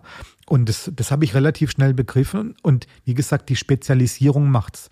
Und diese Spezialisierung, das Denken daran, das habe ich dann schon, das, den Blick habe ich schon innerhalb der Ausbildung gehabt. Das wurde dann natürlich dann immer extremer. Mit 17 und mit 18, ja, wurde das dann immer extremer. Und je, je, je enger das es dann letztendlich auch zu der Ausbildungsprüfung zuging, desto mehr und härter habe ich auch an mir gearbeitet, ja, und wollte immer noch perfekter werden. Und dann war natürlich so, dann hast du dieses Essen wie Gott in Deutschland gekauft, dann gab es da irgendwann mal ein zweites Band und irgendwann habe ich dann gespart auf das erste Eckhard Witzigmann Kochbuch. Und es war dann für mich natürlich die Krönung zu sagen, von dem Großmeister ein Kochbuch zu kaufen und dann mal dem sein Spektrum, die 50 oder 60 besten Kochrezepte von ihm vor mir zu haben, als Bildmaterial, aber auch die Rezepturen. Und dann bin ich natürlich im dritten Ausbildungsjahr hingegangen, habe dann meinen Küchenchef gefragt, hier, darf ich mir mal eine Gänseleber bestellen und das und das und das. Und habe ich das natürlich immer unter einem Deckmäntelchen, ich muss mich vorbereiten für meine Excellenprüfung, habe dann zum ersten Mal eine Gänselebersoße gekocht, habe dies gemacht und jenes gemacht, habe einen Rehrücken am Knochen gebraten, so wie es im Eckhard Witzigmann Buch war. Und da hat halt diese Spezialisierung stattgefunden. Und mir war da dann klar, nach Ausbildungsende, die ich in der Tat als Prüfungsbester abgeschlossen habe, nicht nur in unserer Industrie- und Handelskammer, sondern ich wurde in der Tat als bester Auszubildender meines Jahrgangs in ganz Baden-Württemberg ausgezeichnet. Also auch vom Ministerpräsidenten. Ich habe äh, mit 99 und 100 Punkten meine Ausbildung abgeschlossen. Gab es nur einmal. ja, nur Entschuldigung, ein dass ich lache, aber das äh, ist einfach so, so wunderschön zu hören, äh, wie, wie dieser Perfektionismus und dieses Feuer dich immer mehr gepackt hat und dass du dann auch die Früchte davon auch äh, direkt ernten konntest. Ja, aber hört sich jetzt zwar blöd an, aber ich bin dann als 19-Jähriger zu dieser Ehrung hingefahren. Ich habe, glaube ich, habe dann zum ersten Mal in meinem Leben eine Krawatte angehabt. Ich weiß noch, eine schwarze Hose, ein weißes Hemd und eine schwarze Krawatte mit weißen Punkten drauf. Habe diese Ehrung empfangen genommen. Das war für mich, um Gottes Willen, jetzt musst, jetzt musst du dahin. Ja. Also es war für mich nicht cool, ja, obwohl es eigentlich ein Freudentag war. Und wenn ich jetzt heute drüber nachdenke, äh, das, äh, das war in der Oberrheinhalle in Offenburg. Da saßen mehrere hundert Leute. Politik war anwesend, der Ministerpräsident war anwesend und der hat dann dich aufgerufen und ich wurde einmal ausgezeichnet als der Branchenbeste. Und dann nochmal auf die Bühne. Und dann nochmal als bester Azubis Baden-Württembergs. Mit der besten Ausbildung aller Berufe. Und das war für mich aber, ach, um Gottes Willen, jetzt muss ich da hin. Und äh, ich habe diese Urkunde, ich weiß, die ging dann sofort irgendwo weg. Ich weiß nicht, wo die hingekommen ist. Also heute natürlich könnte man sagen, Menschenskinder, hast du den Händen des Ministerpräsidenten damals, ich glaube, das war Lothar Späth oder ich weiß gar nicht, wer es war, ja, äh, das, äh, das Erhalten, das war für mich äh, ein Zwang dahin zu gehen, kein, kein Freudenakt, ja. Das hat man halt so mitnehmen müssen, ja. Ich meine, mein Ausbilder war natürlich stolz wie Bolle. Alle haben sich auf die Schulter geklopft. Meine Mutter, mein Vater sonderesgleichen. Aber äh, das hat man mir auch gar nicht so gezeigt. Das war halt dann einfach so. Ja, ähm, mein, Vater, mein Vater hat mir das in späteren Lebensjahren irgendwann mal gesagt, wie stolz er war und wie sehr er daran Anteil genommen hat. Und nach seinem Ableben habe ich in der Tat auch, als ich seine Wohnung aufgelöst hat, drei Leitsordner gefunden, wo er mein ganzes berufliches Leben bis eigentlich ins Jahr 2019 dokumentiert hat. Mit Zeitungsberichten, Bildmaterial, überall, wo Christian Baustand war, ausgeschnitten, abgeheftet, eingeordnet, mit äh, oben drüber äh, schön geschrieben. Der, hat, der war offensichtlich extrem stolz, äh, aber nicht mal diese drei Leitsordner habe ich aufgehoben. Ich habe damit abgeschlossen. Ich bin so ein Mensch, der eigentlich nie zurückblicken will, ja, sondern der im Jetzt und Ist lebt und der vor allen Dingen das Spannende vor sich sieht, ja. Und äh, lange Rede, kurzer Sinn. Äh, ich wurde da ausgezeichnet und das war, äh, war dann für mich dann auch zum ersten Mal klar, dass offensichtlich ein bisschen mehr da ist wie bei meinen gleichaltrigen Kollegen. Ich habe das damals nicht unter dem Wort Talent verstanden, sondern ich habe einfach gesagt, okay, ich tue ja auch mehr. War ja auch so. War auch so. Klar, ich habe viel härter gearbeitet, wie, wie alle anderen, ja. Und natürlich äh, durch das härter Arbeiten, das brauche ich ja nicht zu sagen, wird man dann auch gleich unter Gleichaltrigen, auch zum Teil unter Älteren als Streber abgehandelt, ja. Diese, dieser äh, Spitzname Eckart, das hat mich dann über Jahre hinweg verfolgt und, und, und, und äh, viele Kollegen, äh, also Ausbildungskollegen, die auch Lehrjahre über mir waren, die kommen ja heute zu mir essen und äh, kommen natürlich jetzt und sagen, ach Mensch, wir haben es ja immer schon gewusst, dass das dir ein ganz großer wird und wie toll und was haben wir für, für großen Respekt heute vor deinem Tun und Handeln und, und weiß ich was. Ja, ich brauche ich, mein, ich brauche diese Beweihräucherung nicht. Ja. Damals hat es mir wehgetan, weil ich irgendwann mal gemerkt habe, sie betrachten mich ja eher als Streber. Für mich war das Normalität zur Spezialisierung, ja. Und ich habe einfach hart gearbeitet. Ich habe hart an mir gearbeitet und mein Ausbildungschef hat halt erkannt, ähm, ja, dass da jemand war, der ein bisschen mehr hat, ja, vielleicht an Talent, auch an Willen, an, an Durchsetzungsvermögen, an Eigenantrieb und hat es natürlich dann gefördert. Und es war dann auch wieder so eine Win-Win-Situation für alle, ja. Äh, und und äh, das war mir dann aber klar, wie gesagt, es läuft nur über die Spezialisierung. Deswegen die Ausbildung war beendet dann habe ich damals schon die, die, die Wege dafür oder die Weichen dafür gestellt, dass ich relativ schnell äh, zum Wehrdienst komme, ja, äh, den ich in der Tat dann auch in Aachen machen durfte, in der Kaserne. Hab dann aber zwischenzeitlich äh, für mich, das war ein, ein ganz wichtiger Baustein in meiner Historie, zwischenzeitlich nach dem Abschluss meiner Ausbildung habe ich den Betrieb gewechselt. Bin dann in das erste Sterne-Restaurant gegangen. Mhm. Eigentlich nur einen Steinwurf weit weg von meinem Ausbildungsbetrieb gab es im Nachbarort ein Sterne-Restaurant. Da war ich in der Ausbildung auch ein oder zweimal drin essen. Hab da immer nur einen Hauptgang mir leisten können, ja, aber sag mal so, da hat man gemerkt, oder ich habe für, für mich gemerkt, das ist eine Stufe drüber, über dem, was ich bisher vermittelt bekommen habe in meiner Ausbildung. Mein Lehrchef war natürlich dann nicht amüsiert drüber, dass ich zur direkten Konkurrenz äh, gewechselt habe. Für mich war es ein wichtiger Schritt, zum Herrn Faller zu gehen, weil da habe ich natürlich dann, äh, sag mal, das erlernen dürfen, was mir vermeintlich in der Ausbildung noch gefehlt hat und habe mich dann natürlich ein weiteres Stück spezialisiert auf das, was ich mir selber vorgenommen habe. Und es war dann halt der nächste Schritt von meinem Ausbildungsbetrieb, in das erste Sterne-Restaurant zu gehen. Zum Herrn Fallert, für mich rückblickend gesagt, die wichtigste Station in meiner Kochkarriere. Nicht Traube Tonbach, sondern die Talmühle in Saasbach-Walden. Äh, hat nur ein Stern in 16 Gourmillot-Punkte gehabt.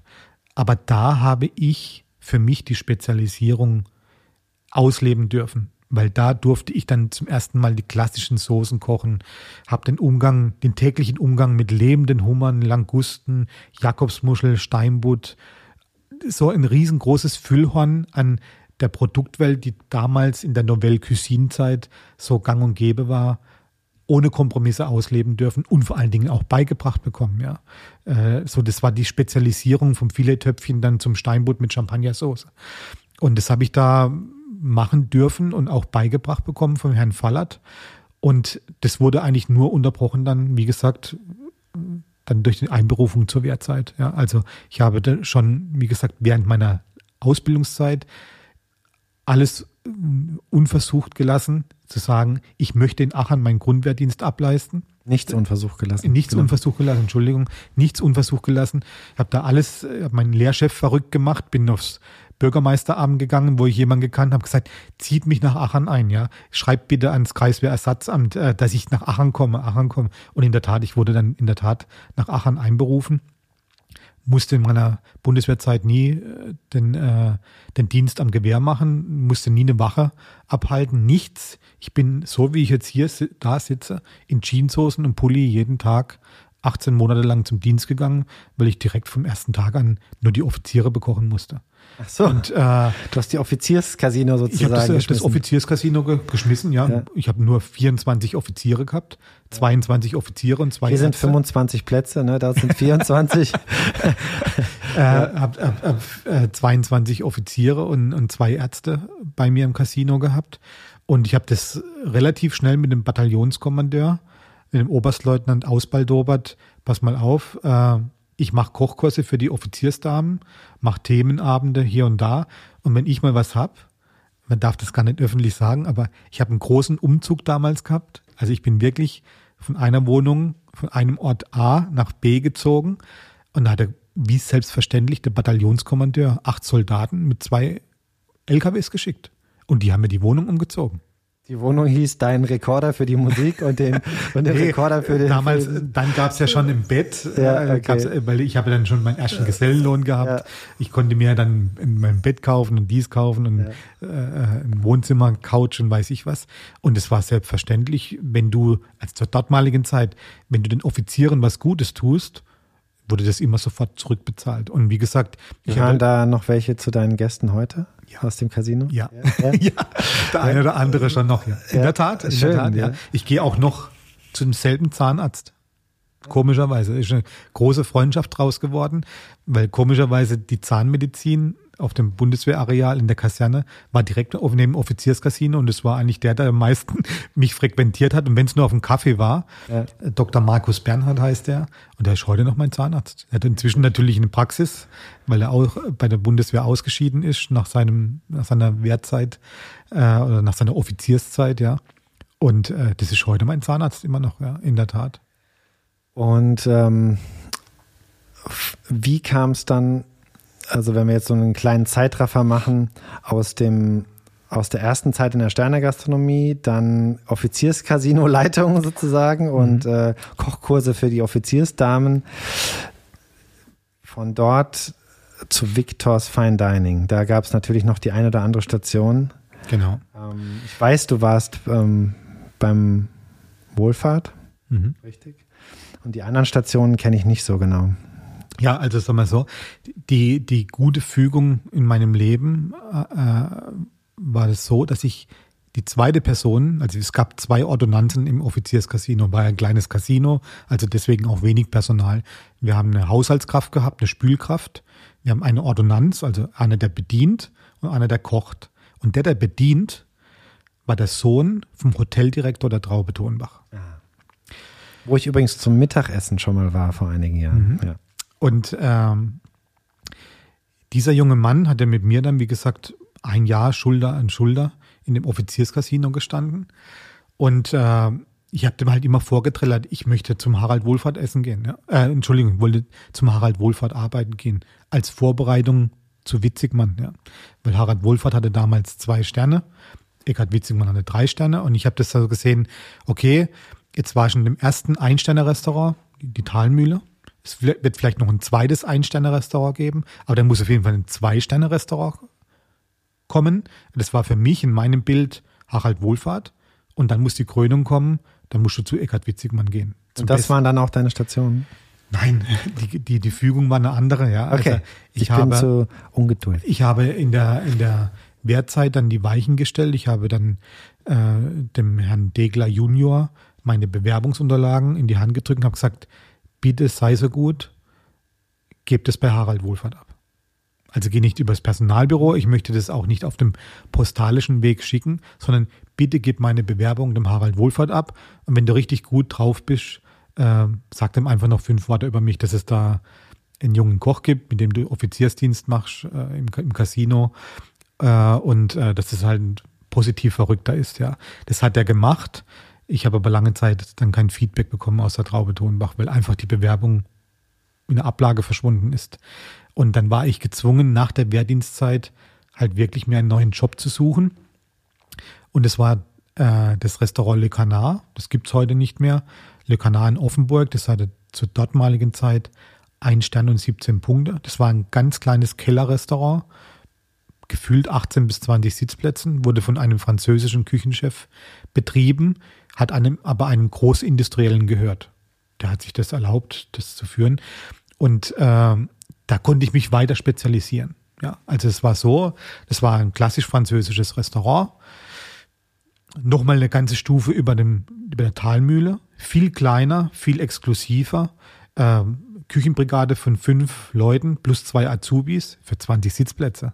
Ja, also da wurde richtig Gas gegeben. Ja, und ähm, jetzt rückblickend kann ich natürlich sagen, habe ich da weiter meine Mosaiksteinchen zusammengefügt, um zu sagen, die Spezialisierung muss ich vorantreiben. Und es war für mich dieses eine Jahr, wo ich in diesem Restaurant war, das allerbeste Training, um dann irgendwann mal zur Wohlfahrt zu gehen. Weil ich habe da die Beschäftigung aufgenommen und nach gefühlt einem halben Jahr meiner Tätigkeit da hat sich dann in der Tat die Traube Tonbach mit mir gemeldet. Ich war damals 20 Jahre alt oder kurz vor 21, habe ich dann auf einmal einen Anruf bekommen, ja, Herr Bau, Sie, Sie, haben irgendwann mal eine Bewerbung. Wir können das gar nicht mehr nachvollziehen, wie die Bewerbungen in unser Haus kamen. Aber wir haben hier eine Bewerbung lieben und der Herr Wohlfahrt würde Sie gerne kennenlernen, wenn Sie dann und dann kommen können, bla bla bla. So, und irgendwann gab es halt dieses Vorstellungsgespräch bei Harald Wohlfahrt, der damals dann in der Zwischenzeit schon, ich meine, zwei Sterne und 19 Punkte Gourmillot hatte sicherlich schon zu den Top 10 gehört hat, der im Übrigen auch, siehst mein Zwingerauge, ja bei Essen in Gott in Deutschland im Buch drin war und ich den auch schon im, im, im Fernsehen gesehen hatte. Also sag mal so, in meiner Klassifizierung war er unter Eckhard Witzigmann gestanden, aber er war so in der Top-Range mit drin, ja. Und in der Tat, jetzt rückblickend zu sagen, war der damals schon einer der besten Köche des Landes, ja. Und dann habe ich das ermöglicht bekommen, da ein Vorstellungsgespräch zu bekommen. Das war an einem Samstagvormittag. Ich kann es noch sagen, wie wenn es der letzte Samstag war. Ich bin da hochgefahren mit meinem Renault 4 mit Pistolenschaltung. Bin ich da hochgefahren. Ich hatte mal eine Ente. Das ist das gleiche, gleiche das Prinzip. Gleiche, ja, ja, ja, Richtig cool, ja. Und äh, das Vorstellungsgespräch hat genau, genau eigentlich auf die Minute 20 Minuten gedauert. Ich habe zweimal meinen Mund aufgemacht, um zweimal Ja zu sagen. Und das waren eigentlich die Fragen von Harald Wohlfahrt. Äh, hier, pass mal auf, 700 D-Mark, kannst du das oder möchtest du das oder möchten Sie das für das Geld tun? Aber mir blieb ja keine andere Wahl. Ja, ich habe dann gesagt, klar, mache ich. Und die zweite Sache war, okay, können Sie sich vorstellen, am 1. Oktober bei uns anzufangen? Ja, klar, Herr Wohlfahrt, mache ich, ja. Und dann war das Vorstellungsgespräch beendet, hat die Hand drauf gegeben. Ich bin selber aus der Traube Tonbach rausgegangen. Und dann war das wirklich so, ich bin in mein Auto reingesessen, diesen feuerroten R4 und habe wirklich Jubelstürme in mir gehabt, die ganze Fahrt nach Offenburg. Ich muss einmal über den Schwarzwaldberg runter. Also ich stelle mir gerade den R4 vor und wie du da drin äh, ja, jubiliert mit, hast. Mit 60 km/h ja. äh, die Schwarzwald-Hochstraße hoch. Mehr hatte, äh, hatte, hatte er gar nicht an PS gehabt. Und äh, ich habe wirklich den ganzen Rückweg gesungen. Wirklich Freudengesänge, wo ich gesagt habe, jawohl, das, der nächste Step ist erreicht und äh, äh, das war so wie damals in der Ausbildung. Da gab es ganz viele Bewerbungen für diese Stelle. Ich meine, gefühlt war das dann auch so. Ich habe das ja dann auch später, als ich Sous-Chef war, also die rechte Hand von Wohlfahrt, ich habe die Bewerbungen mit, mitverwaltet, ja. Da kamen im Monat 25 Bewerbungen, 25 Köchebewerbungen, jeden Monat aus Her allen Herren Länder, nicht nur aus Deutschland, sondern auch aus Skandinavien, aus 300 Frankreich. im Jahr, ne? Ja, unfassbar. Also wir haben in unserer Ablage, wie gesagt, zum Schluss war ich ja selber in den Genuss gekommen, Vorstellungsgespräche machen zu dürfen oder zu müssen, auch als Entlastung für den Chef, ja, zur Traube Tonbach-Zeit wohlgemerkt. Und ich habe jeden Monat so ein Stapel an Bewerbungen, so viele Bewerbungsmarken, jeden, jeden äh, Monat hier vor mir liegen gehabt. Das Personalbüro kam gefühlt jeden Tag einmal rein und hat gesagt, hier Bewerbung, Bewerbung, Christian, Bewerbung, Bewerbung, Bewerbung, ja. Und für mich war das dann so, hey, ich habe den nächsten Step erreicht, nachdem ich ja diese Ausbildung mir selbst irgendwie organisiert habe, 1985 als 14-Jähriger, habe ich dann aus eigenem Schaffen, Handeln und Tun den nächsten großen Step, mein nächstes großes Ziel, hey, Zwei-Sterne-Restaurant. Ja, du gehst dahin zu einem der besten Köche Deutschlands oder vielleicht Europas. Ja, gehst dahin. Es hat ja niemand geholfen, außer der junge Degler hat dir eine Bewerbung abgegeben, ja, und du hast es aus eigenem Handeln, Schaffen, Tun, Antrieb erreicht, den nächsten Step zu machen. Und für mich war da wirklich sekundär ich glaube, ich hätte da auch umsonst gearbeitet. Ich muss es gar nicht, weil ich war nie monetär getrieben, bin ich im Übrigen bis zum heutigen Tag nicht, ähm, dass ich sage, okay, ich möchte etwas tun, ich möchte mich ausleben, ich möchte Ziele erreichen und ich habe es geschafft zu einem der besten Köcher, aber immer noch im Hinterkopf als Vorbereitung auf Witzigmann, ja, mhm. äh, dahin zu gehen.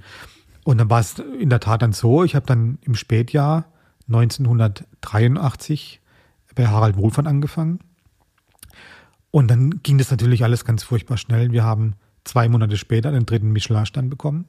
Nicht, weil ich da angefangen habe, sondern das war ja, das war ja, da habe ich gar keinen Einfluss mehr drauf gehabt. Aber auf einmal, hey, du arbeitest in einem Drei-Sterne-Restaurant. Also das war ja dann, da hat man sich auch als, als Mitarbeiter gefühlt, ja, wie wenn du auf den Königsthron draufgehieft wärst, ja. Ich meine, ich weiß gar nicht, wie sich Wohlfahrt gefühlt haben muss, ja. Damals, Wir haben den dritten Michelin-Stern bekommen. Und dann war die große Wachablösung der, der deutschen Gastronomie. Harald Wohlfahrt hat auch 19,5 Punkte im Gomio bekommen.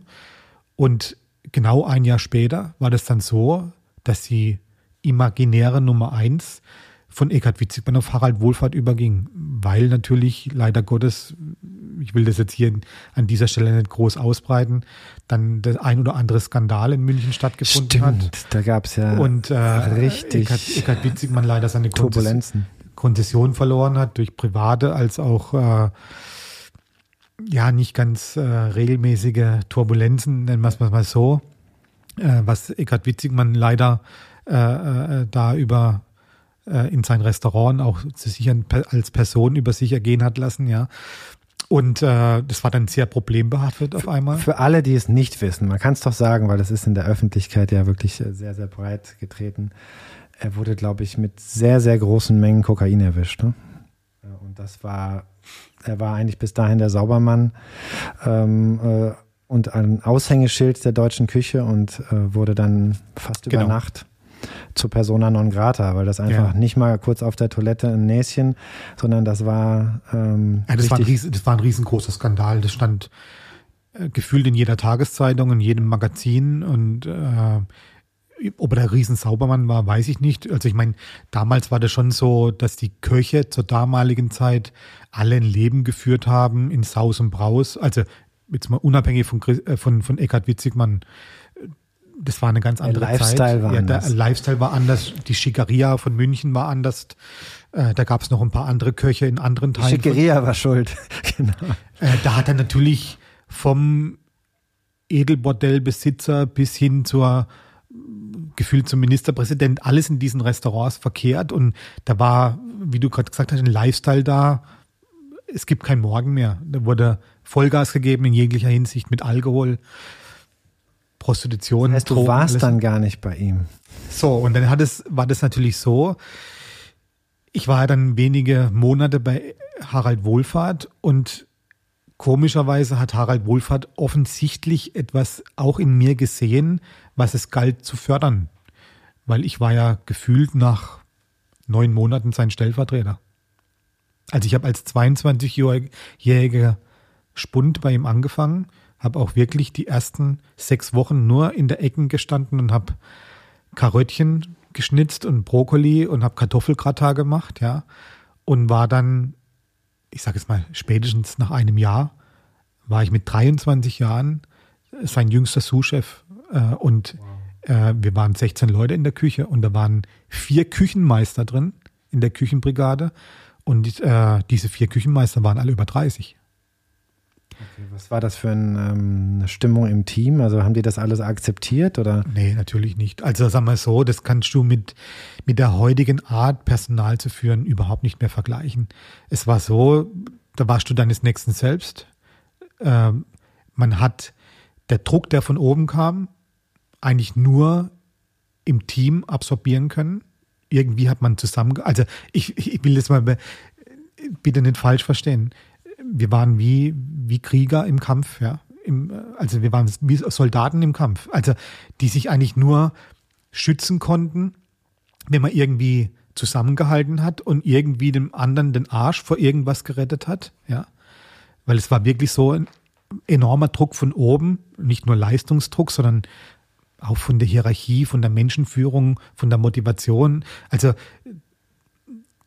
das war alles, das ist eigentlich heute, An der Front.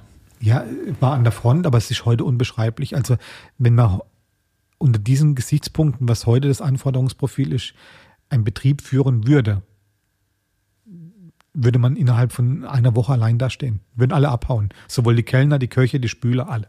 Alle.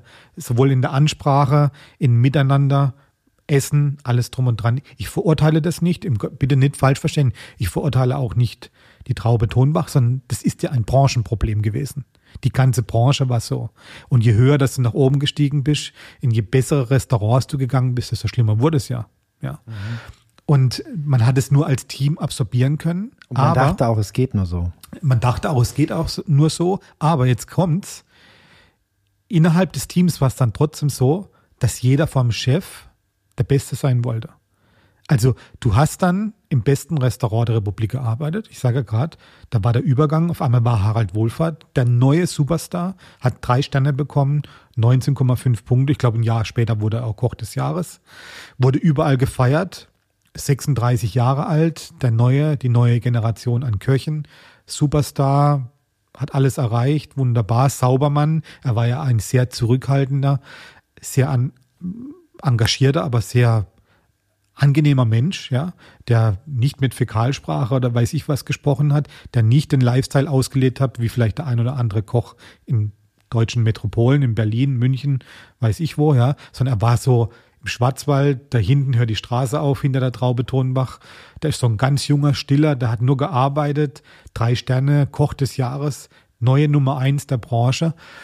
Und äh, jeder innerhalb der, der Mannschaft, also Köchemannschaft, wollte natürlich seine Nummer eins sein, wollte im Prinzip so nah wie möglich an ihm dran sein. Und es war ja auch so, das habe ich ja bemerkt, als ich da angefangen habe, stand ich in der Ecke, habe Gemüse geschnitzt mit dem Rücken zum Herd ja, und wenn du nachher Sous-Chef bist, also, also sprich seine rechte Hand, arbeitest du ja Schulter an Schulter mit ihm und kannst ihm viele Dinge sagen, auch ins Ohr sagen, zuflüstern, hast einen immensen Einfluss auf diese Person. Äh, War diese, diese, dieses Team, also dass ihr so schnell so ein gutes Team geworden seid, nur auf Skills basierend oder auch auf, eine, auf einer menschlichen Chemiebasis, dass ihr einfach besonders gut miteinander konntet oder ähnliche Mentalitäten hattet oder Arbeitsethik hatte oder warst also du einfach, ich sag's mal so, warst du einfach so, so gut oder konntet ihr auch so, so gut oder?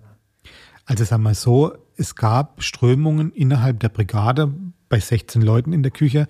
Da gab's ganz dicke Buddies, ja. Die haben aber sicherlich nicht den Schwerpunkt drauf gelegt, die super Köche zu sein, sondern man hat halt ein Jahr lang in der Traube Tonbach gekocht, beim besten Koch der Republik. Hat aber auch natürlich im Augenmerk, Mensch, das ist ein Hotel mit 250 Angestellten, da laufen ein Haufen schicke Mädels rum und es ist ja ganz nett, hier mal zu kochen und auch die Referenz in meinem Lebenslauf zu stehen zu haben. Die haben ja natürlich auch andere Schwerpunkte ge gesetzt. Ich hoffe, ich tue jetzt kein, nicht Unrecht, aber jeder kennt vielleicht Ralf Zacherl, der Fernsehkoch. Mhm.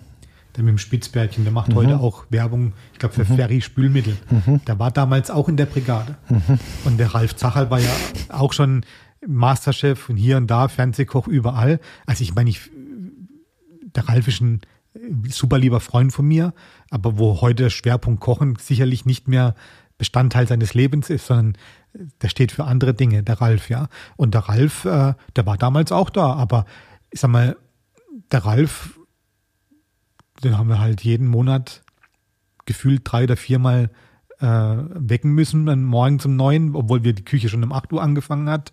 Und der hat halt die Zeit der Traube Tonbach ein bisschen mehr genutzt. Andere Dinge.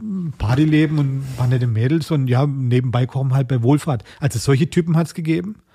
Wenngleich das ist ja nicht zu verurteilen, das waren trotzdem fleißige, gute Mitarbeiter. Dann hat es halt welche gegeben, die nach oben wollen, ja, und, und nach, danach auch geschachert haben. Und da gab es halt so, sozusagen so den Dunstkreis um den Chef wirklich drumherum. So Chef Patissier, der Chef Gabmarché, also der die kalte Küche macht, der Sous-Chef, ja, also sein Stellvertreter, seine rechte Hand. Und es war halt nur von Herrn Wohlfahrt oder von dem großen Chef der damaligen Zeit ein ganz auserlesenen Kreis. Und dessen Namen kannte man auch. Also er kannte die Namen der Mitarbeiter. Da hat es aber sicherlich auch Mitarbeiter gegeben. Das war halt der Mitarbeiter, ja. Der war halt ein halbes Jahr dahin in der Ecke gestanden.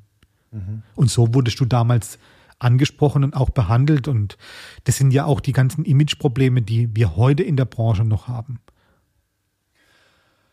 Und ähm, wie ging es dann weiter? Du warst dann einer der jüngsten, wenn nicht der jüngste Sous-Chef Deutschlands, auf jeden Fall der Ach. jüngste in, in, in der Sterne, in der, in der drei, drei Sterne. Sterne zumindest. Ja, ja, genau. Aber ich meine, da muss man jetzt nicht drauf rumkloppen. Es war halt einfach so, wie gesagt, Harald Wohlfahrt hat es wohl gesehen, dass es da ein Talent gab zum Fördern. Er hat mich trotz vieler toller Köche in dieser Brigade zu seinem Stellvertreter ähm, erkoren und ernannt, ja.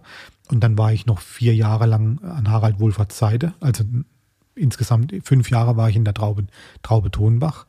Und ähm, mir war aber dann klar, also ich habe das in mir gespürt, dass ich irgendwann auf eigenen Füßen stehen will und muss. Ähm, man hat mir das Angebot in der Traube Tonbach gemacht, länger da zu bleiben, weil in der Zwischenzeit ich auch eine Familie gegründet habe. Ich habe geheiratet in der Zwischenzeit. Äh, unser erstes Kind, äh, die Katharina, war unterwegs. Die wurde ja auch noch im Schwarzwald geboren, in Freudenstadt, ja. Und äh, man hat nichts unversucht gelassen, mich in der Traube Tonbach zu halten. Also die Familie Fingbeiner hat da einige Gespräche äh, mit und über Herrn Wohlfahrt mit mir geführt, ja auch persönlich geführt, ja, und hat mir da tolle Angebote gemacht, ja. Aber ich habe für mich gespürt, wenn ich da bleibe, es wird ja immer einen Chef vor mir geben. Und ich habe das, den großen Drang äh, nach vorne gespürt, ich möchte auf eigenen Füßen stehen. Selbst wenn es nicht auf dem ganz, ganz hohen Niveau ist, aber ich möchte etwas Eigenes tun. Ich möchte in die eigene Verantwortung gehen, weil alles, was ich ja bei Harald Wohlfahrt tat, durfte ich zwar sehr frei entscheiden. Ich habe da über Jahre hinweg die Menükarten gestaltet, ich habe den ganzen äh, Einkauf gestaltet, ich, ich habe alles, was wir in dem Restaurant verarbeitet haben, habe ich bestellt, ob das der Kaviar, der Käse, das Fleisch, die Tauben, das Gemüse war. Die Mitarbeiter in der Küche kamen zu mir und gesagt, Christian, bestell das, wir brauchen das. Es lief alles über mich, ich habe die mhm. ganze Administration also diesbezüglich gemacht, was die, was die Küche äh, anhat. Ich habe zum Schluss Vorstellungsgespräche führen dürfen. Ich hab, wurde da in alles mit einbezogen, ja, was die Küchenleitung anbelangt hat. Das war für mich ein wahnsinnig gutes Training, ja. Aber ich hatte immer eine Person vor mir, selbst wenn der mich hat machen lassen. Und Harald Wohlfahrt hat mir dankenswerterweise extrem viele Freiheiten gegeben um mich auf das vorzubereiten, was irgendwann mal der Step danach sein wird, als er selber Küchenchef oder der eigene Chef zu werden. Ja. Das wusste er ja auch, dass du irgendwann. Das wusste er. Ich wusste das zum dortmaligen Zeitpunkt noch nicht. Mhm. Äh, aber für mich war es ein wunderbares Training äh, und ein Stück weit zur Selbstverwirklichung dahin zu arbeiten. Ich habe das damals aber nicht so empfunden, ja. Und ich habe aber verspürt für mich, dass es irgendetwas oben drüber geben muss. Ja, also auch da wieder der Drang, und das Arbeiten dahin, es muss der nächste Step, Step folgen. Ja.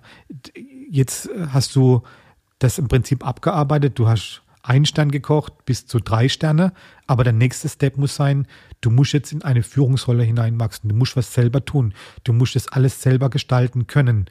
Du musst Leute um dich herum scharen können, die nur wegen dir da sind. Ja, also du musst das Alpha-Tier sein. Äh, selbst wenn ich aus dem besten Betrieb zur damaligen Zeit Deutschlands kam, habe ich gesagt, okay, habe das ganz klar abgewogen. Das sind die Stärken des Betriebes, aber es gibt ja auch Schwächen. Und diese Schwächen will ich einfach anders machen. Dass ich dadurch natürlich dann wiederum andere Dinge, andere Gräben aufgerissen habe. Hier zu Beginn, als ich dann hier angefangen habe, steht auf einem anderen Blatt Papier. Aber ich wollte einfach, ja, für mich auf eigenen Füßen stehen, eigener Entscheidungsträger sein, eigene Verantwortung haben es ging mir da gar nicht so drum, meinen eigenen Namen in die Öffentlichkeit zu tragen oder mm, jetzt der große Sternekoch zu werden, sondern ich wollte einfach in der eigenen Verantwortung stehen, weil ich das gespürt habe, die Zeit ist reif, ich muss das werden. Ja, ich will das, will das und muss das werden. Ja. Und danach kam dann der große Step zum eigenen Restaurant und das ist das Restaurant, in dem wir jetzt sitzen, mehr oder weniger. Genau. Ich habe 1997 äh, mitten in der, äh, in der äh, Zusammenarbeit mit Harald Wohlfahrt hier einen ganz lieben Freund besucht in Trier, was ja nur 35 Kilometer von unserem aktuellen Standort jetzt gerade hier ist. Und auf der Hinfahrt zu meinem Freund bin ich hier an diesem Objekt vorbeigefahren, an der Mosel. Und meine, wie gerade eben erwähnt, meine, meine Frau, die Frau Bau, war damals schwanger mit unserem ersten Kind. Wir haben den Freund besucht und ich betrachte das heute als, als riesengroßen, glücklichen Schicksalsschlag, ja. Hört sich jetzt zwar ein bisschen blöd an, aber ich musste austreten und bin da oben auf dem Parkplatz gefahren. Mhm. Und sah dann da oben von dem Parkplatz dieses Schlösschen hier. Hab dann zu meiner damaligen Ehefrau gesagt, sag, guck mal, da unten ist ja ein, ein weißes Schloss an der Mosel. Wie toll sieht denn das aus und wie idyllisch und ach, das sieht ja, also mir ist sie vorgekommen, so, du guckst runter auf Neuschwanstein, obwohl es natürlich viel kleiner ist. Da stand dieses weiße Schlösschen da, mitten in den Weinreben. Ähm, hinten dran die Mosel, und auf der anderen Seite wieder Weinreben, ja. Wie idyllisch, wie toll. Da habe ich gesagt, lass uns da mal hinfahren. Das, ich muss mir das mal anschauen. Das sieht so toll aus. Dann habe ich hier vorm Haus geparkt. Wie gesagt, auf dem Weg zu unserem Freund äh, nach Trier habe ich hier geparkt und bin dann, habe mir ein Herz gefasst. Ich habe Jeanshose und T-Shirt angehabt, bin hier reingekommen, äh, habe dann in der Zwischenzeit auch gesehen, der Mensch ist ja ein Hotel. Ja, bin mhm. hier rein und gesagt, sagen Sie mal, äh, was gibt's hier? Ist es ein historisches Gebäude? Kann man hier was besichtigen? Gibt es hier einen Park drumherum und weiß ich was? Da stand ein Rezeptionist, hat gesagt, ja, wenn Sie wollen, zeige ich Ihnen mal ein Zimmer. Hat er mir ein Zimmer gezeigt und hat gesagt, ja, und hier haben wir kleinen Raum, da werden Gäste be bewirtet, bla bla bla. Okay, das hat vielleicht zehn Minuten gedauert und dann bin ich aus dem Haus raus und in dem Moment kommen mir zwei Menschen entgegen, mittleren Alters. Nicht dein Ernst, das waren die Besitzer. Ja, bis ich heute mein Arbeitgeber. Ja. Und äh, auf der Treppe, wo ich das Haus verlasse, spricht mich der Mann an und sagt, oh, was machen denn zwei so junge Leute in diesem Hotel? Was alles gesagt hat eigentlich auch. Ja, da sage ich, ach, wissen Sie, ich bin jetzt hier vorbeigefahren. Ich habe gesehen, das ist ja auch ein Hotel. Wir kommen auch aus der Branche und in so ein historisches, historisches Gebäude äh, lohnt es sich ja mal anzuschauen. Da sagt er, was, Sie sind aus der Branche? Sagen Sie mal, wollen Sie mal eine Tasse Kaffee trinken? Da sage ich, oh nee, das tut mir furchtbar leid. Ich bin gerade auf dem Weg nach Trier, besuche einen Freund, der hat auch Gastronomie. Äh, nee, nee, bleiben Sie doch mal hier, lassen Sie uns mal kurz miteinander sprechen. Da sage ich, sind Sie mal böse, ich muss jetzt hier weg. Wir sind eh schon ganz spät dran und meiner Frau Sie sehen ja Babybäuchen und so weiter. Und da sagt er, ja, und was ist, wenn Sie morgen nochmal kommen? Äh, sind Sie hier aus der Region? Da sage ich, nee, nee, ich bin aus dem Schwarzwald. Ich habe nicht gesagt, wer ich bin, keine Namen ausgetauscht, gar nichts. Habe auch nicht gesagt, dass ich von Wohlfahrt bin oder, oder aus dem mhm. besten Restaurant der Republik.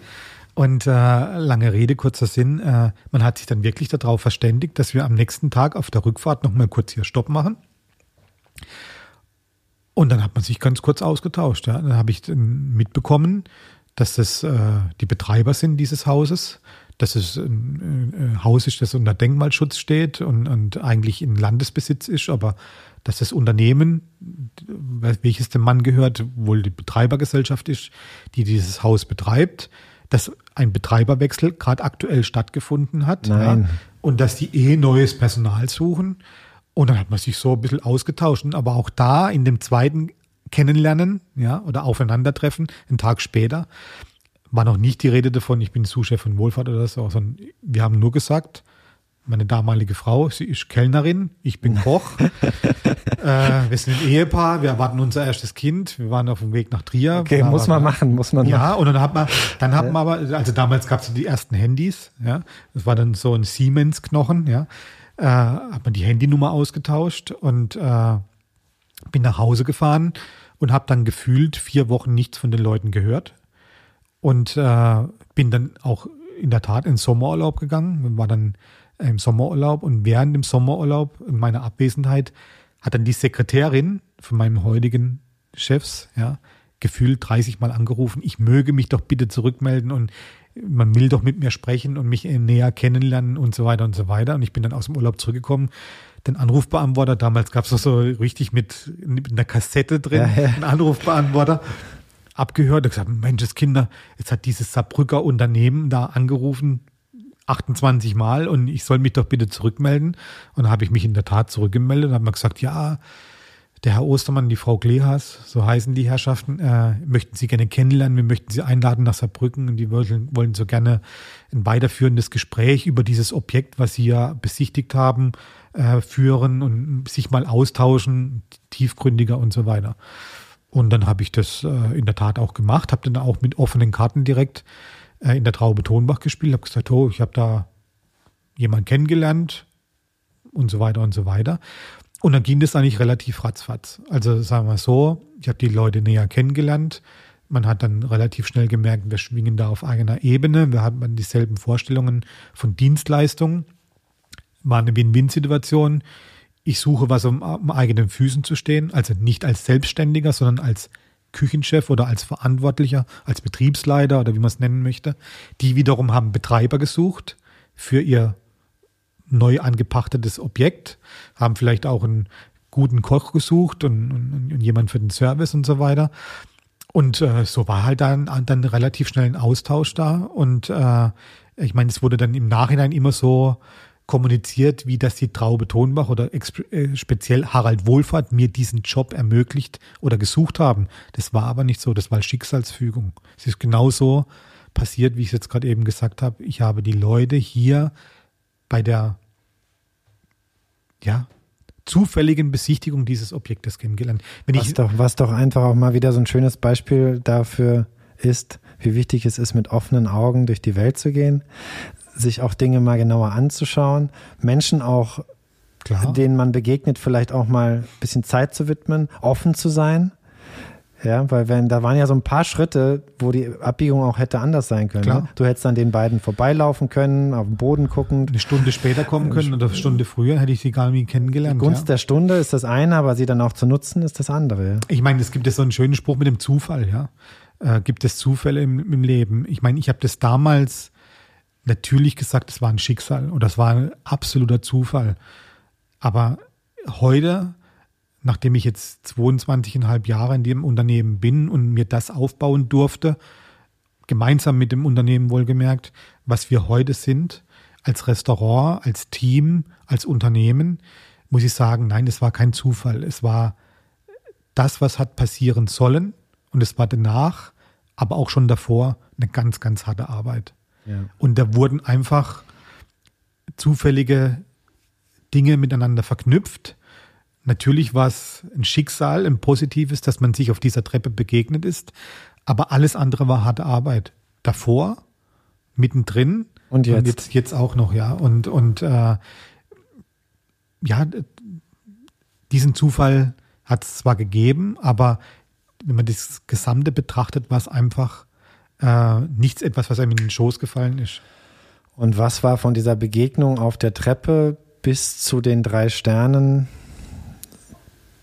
der wichtigste Moment oder das, das wichtigste Ereignis?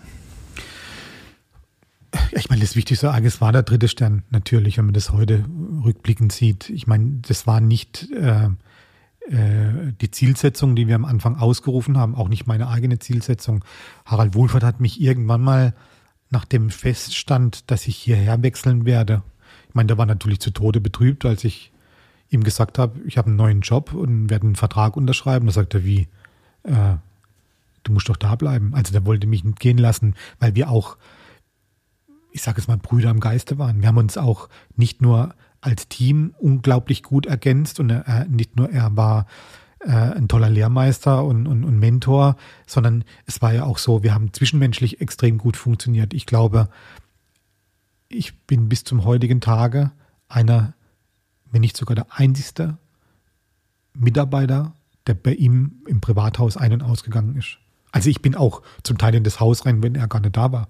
Also ich weiß noch, als wir das erste Kochbuch geschrieben haben, das Harald Wohlfahrt Kochbuch, das ganze Konzept, das habe ich bei ihm im Wohnzimmer geschrieben, ja, äh, zu einem Kochbuch gemeinsam mit ihm natürlich, ja, wo wir uns Dinge zusammen zu, äh, zugerufen haben. Und äh, Lange Rede, kurzer Sinn, der konnte das gar nicht verstehen, dass ich aus dem besten Restaurant, aus der besten Position als sein Kronprinz dann gehen möchte. Ja, und da habe ich ja gesagt, habe die Beweggründe ihm geschildert und hat mich ja dann auch gehen lassen und das hat es auch am Anfang mehr oder weniger unterstützt, wie auch immer, ja. Äh, aber äh, lange Rede, kurzer Sinn. Ähm, ich bin hierher gekommen und das Ziel gemeinsam mit dem Unternehmen, mit Herrn Ostermann und Frau Klehas war dann, wir wollen binnen fünf Jahren einen Michelin-Stern. Wir wollen, wenn möglich, in die Top 50. Und wir wollen natürlich hier im Bundesland wahrgenommen werden. Vielleicht schaffen wir es, die Nummer eins im Bundesland zu werden. Damals gab es die Margarete Bacher. Das war die beste Köch Köchin der Republik. Klammer auf. Auch Essen wie Gott in Deutschland. Klammer zu. Mhm. Ja. Äh, war also auch äh, aus der alten Generation eine gestandene Köchin. Ja. Und die war hier, das war hier der, der Leithammel hier in diesem Bundesland, die Margarete Bacher in Neunkirchen. Und da muss man sich als junger Küchenchef oder als Newcomer ganz hinten anstellen. Aber für uns war klar, wir möchten binnen fünf Jahren Michelin-Sternen.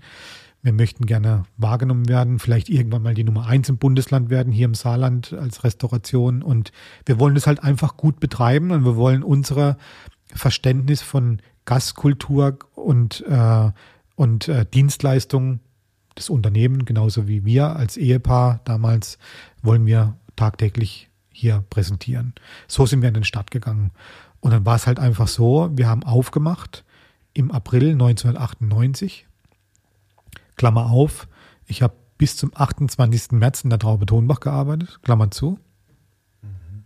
Haben hier mit einer Küchenbrigade, also der ganze Betrieb, damals hieß es noch Gourmet-Restaurant Schlossberg, hat von neun Leuten bestanden, inklusive Spüler, allem. Ja.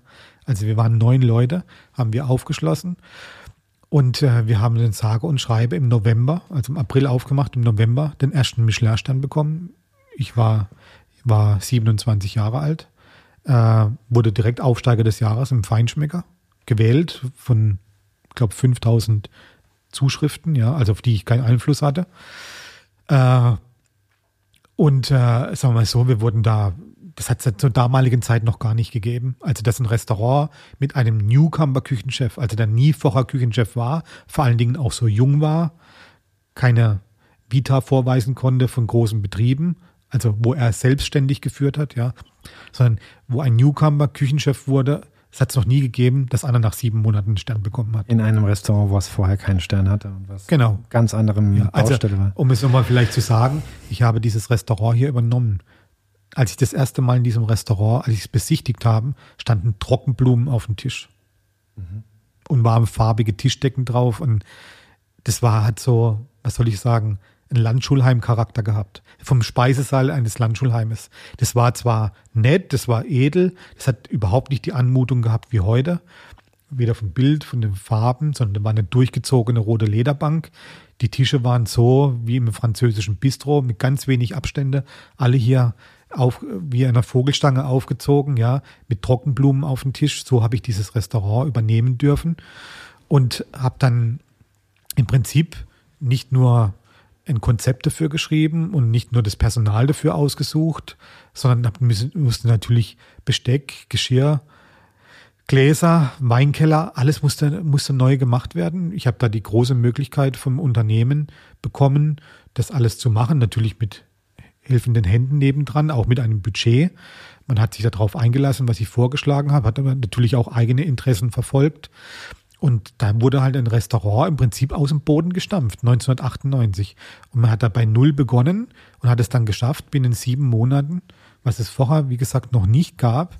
Äh, ich rede von den 90er Jahren, ja, binnen sieben Monaten ein Sternerestaurant draus zu machen. Und die Tester waren ja dann auch nicht nach sieben Monaten da, sondern die waren dann nach drei, vier Monaten da und haben dann nochmal getestet wahrscheinlich und dann ja, wurde genau. geschrieben, der Guide, und dann wurde er veröffentlicht und dann wurde, ne, also sag mal, die sieben Monate sind extrem kurz. Ja. Weil die Entscheidung, dass du den Stern kriegst, die ist im September gefallen gewesen. Ja. Im November kam der Guide Michelin, aber es war ja damals be bekannt, ja, war bekannt, dass die Redaktionszeit nur bis September war, weil das Buch musste ja gesetzt, gedruckt werden genau. und so weiter, auch in den Handel kommen. Und wir wussten davor auch gar nichts. Also das, äh Weil natürlich schon alle neugierig waren damals, was der Schüler von Wohlfahrt äh, da in diesem Schloss macht, oder? Also Nein, die, das die war in dem ersten Jahr 1998 noch gar nicht so sehr der Fall. Da lief ich noch unter Radar. Auch bei den Fachleuten, also. Ja, ich meine, es gab den einen oder anderen Journalist, der vielleicht von Harald Wohlfahrt aus Erzählungen gebrieft wurde mein Schüler oder, oder meine rechte Hand äh, geht dahin. Äh, ich verwehre mich über die Bezeichnung selbstständig, sondern der steht jetzt auf eigenen Füßen. Äh, der wird jetzt der Küchenchef und äh, aber das lief unterm Radar. Aber dann kam der große Knall. Es war dann so, wir haben den ersten Stern bekommen, wie gesagt, Aufsteiger des Jahres. Wir haben weiter gearbeitet. Also ich, ich habe gearbeitet wie ein Verrückter. Ich habe selbst hier im Haus gewohnt. Also mit meiner Ehefrau und mit, dem, mit, mit unserer ältesten Tochter. Und ich bin gefühlt nur zum Schlafen rübergegangen in die Wohnung. Also es war so, ich habe morgens hier Frühstückseier für die Hotelgäste gemacht, habe Koffer rausgetragen, bin dann in die Küche, habe dann Misablas gemacht, Mittagsservice, mittags durchgearbeitet, Abendservice und nach dem Abendservice habe ich dann noch, oh, jetzt hast du gerade eine Idee gehabt, Langustinenvariation. Jetzt muss ich das noch ausprobieren. Das muss ich noch schnell auf den, auf den Teller bringen. Dann bin ich nachts um 12 Uhr allein in der Küche gestanden, habe zwei Stunden lang eine Langustinenvariation mir zusammengetüftelt, äh, bin dann rüber in die Wohnung, duschen, schlafen und um 7 Uhr war wieder hier. Und habe dann meine Köche verrückt gemacht. Wenn die um 9 Uhr zur Arbeit kamen, gesagt, Jungs, wir machen heute Langustin-Variation. Ich habe heute Nacht alles schon ausprobiert. Die haben, den, die haben alle nur die, die Hände im Kopf zusammen. Was will denn der Idiot schon wieder? Ja, also ja. so, so lief das damals. Ich habe also, ich war selbst in einem Hamsterrad drin, überfordert mit der Situation, weil es gab, gab für mich nur Arbeit, Arbeit, Arbeit. Ich habe aber auch mein Personal überfordert. Muss ich ganz klar sagen, das wenige Personal, was ich hier hatte. Wir waren ja nur zu viert, maximal zu fünft in der Küche, ja. Und dann habe ich aber da gearbeitet, gearbeitet wie ein Verrückter und dann war es aber so, im November 1999, ich weiß es jetzt nicht mehr, wie viel das war, lass es mal um den 20. herum sein, da ist immer der Gietmischler erschienen, ruft mich am Montagmorgen um 8 Uhr privat, also die haben sich vom, also da ich im Haus gewohnt habe, hat dann das Hotel verbunden, ja, die haben ein Hotel hier angerufen, am Montagmorgen um 8 Uhr an einem November Montag ruft dann die Saarbrücker Zeitung hier an, hat ganz dringend mich sprechen wollen. Dann hat man in meine Privatwohnung vermittelt von der Rezeption hier. Dann bin ich drangegangen, habe wirklich noch geschlafen. Unser Kind war ja noch ganz klein. Drangegangen, Christian Bau. Ja, hier die Saarbrücker Zeitung. Herzlichen Glückwunsch zum zweiten Stern. Da sage ich, äh, der 1. April war schon. Da sage ich, also, wollen Sie mich jetzt verärgern? Nein, ich habe hier die DPA-Meldung Morgen erscheint der Guide Michelin. Wir haben eine Vorabmeldung über die DPA bekommen. Ihr Restaurant wurde mit dem zweiten Michelin-Stern ausgezeichnet. Sage ich, hören Sie zu, ich muss es Ihnen nochmal sagen. Das muss ein Versehen sein. Unser Restaurant gibt es jetzt seit 19 Monaten. Es hat es noch nie gegeben, dass ein Restaurant von 0 auf 2 Sterne in 19 Monate gegangen ist. Ich rede immer noch von den 90er Jahren, ja. Es war damals so ein geschriebenes, ungeschriebenes Gesetz, der Küchenchef muss über 30 sein, am besten verheiratet, katholisch und muss zwei Kinder haben und muss fünf Jahre in dem Betrieb sein. Dann und du warst, hattest nur ein Kind, warst noch nicht über 30 und warst evangelisch. Nee, ich bin katholisch. Ach so, ja, okay. Das aber wenigstens hat gestimmt. Ich, ich, ich, war, ich ja. war ja erst 19 Monate hier am, am Standort. Ich verstehe es, ja, ja. Und dann hat die Saarbrücker, haben die gesagt, jetzt setzen Sie, dann haben irgendwann gesagt, hören Sie, Sie haben mich jetzt hier aus dem Schlaf gerissen. Ich bin heute Nacht um drei Uhr zu Bett. Wenn Sie mich verarschen wollen, also ich habe wirklich drei, viermal vom, wollen Sie mich veräppeln, wollen Sie mich verarschen und weiß ich was. Und er hat gesagt, nein, hören Sie zu, Herr wir haben hier die DPA-Meldung, ich lese Ihnen vor, da war dann auch ein, irgendwie ein gesetzter Text. Er hat gesagt, Sie sind klassifiziert mit zwei Sternen. Er hat gesagt, ja, alles klar, okay, gut. Bin dann hingesessen, habe dann meine äh, damalige Ehefrau geweckt, hat gesagt, du Ildis, äh, wir haben einen zweiten Stern, das kann doch nicht sein. Ach, das kann doch nicht sein, ja. Und dann habe ich angefangen, habe eine Tasse Kaffee getrunken, konnte natürlich dann nicht mehr schlafen, war natürlich dann wie ein HB-Männchen durch die Wohnung gelaufen, habe dann versucht, zig Leute anzurufen, auch ich glaube den Harald Wohlfahrt direkt angerufen. Er gesagt, Harald, weißt du was? Der ruft mich dieser Brügger Zeitung und sagt, ich habe zwei Sterne, sagt der auch. Also nach 19 Monaten, kann doch, kann doch nicht sein. Christian, also bitte, beide Füße auf der Erde lassen. Das sage ich, Bist ja, ja gut, aber so. Äh, er hat gesagt, ja, Harald, das sehe ich genauso, gell? aber war natürlich dann so. Ja, und dann um 11 Uhr kam dann die Bestätigung und dann kamen die ersten Gratulanten. Also dann kam dann auch, ich weiß von der Politik irgendwas hier aus dem Saarland äh, und so weiter und so weiter. Und in der Zwischenzeit hat das Unternehmen dann auch mitbekommen in Saarbrücken, weil die Firmenzentrale ja, zum damaligen Zeit in Saarbrücken war. Und dann hat sie dann so im Laufe des Tages wurde das dann reell. Du hast den zweiten Stern bekommen. Und dann war es dann so, innerhalb dieser Woche ist dann der Guide Michelin in den Handel gekommen. Ich natürlich dann am Freitagmorgen gefühlt um 8 Uhr vor der Buchhandlung in, in, in Trier gestanden, wart, gewartet, bis die, äh, haben Sie einen Guide Michelin? Ah ja, der liegt da hinten, glaube ich, noch, die sind noch gar nicht ausgepackt. Bitte packen Sie es aus, hier haben Sie das Geld, ich brauche den ganz schnell. Und habe ich das Ding in der Hand gehalten perlnennig auf, stehen da zwei Sterne drin. Erst dann konnte ich es eigentlich richtig glauben, wo ich es gedruckt in meiner Hand gehalten habe. Da sage ich, ey, jetzt bist du 28 Jahre alt, bist seit 19 Monaten an diesem Standort.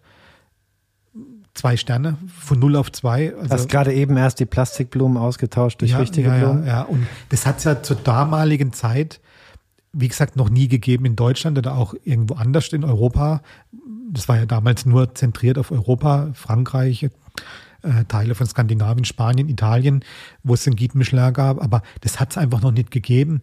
Und weil der äh, Michelin halt nie damit Werbung gemacht hat oder in die Öffentlichkeit gegangen ist, was sind die Kriterien, nach denen wir beurteilen. Mhm.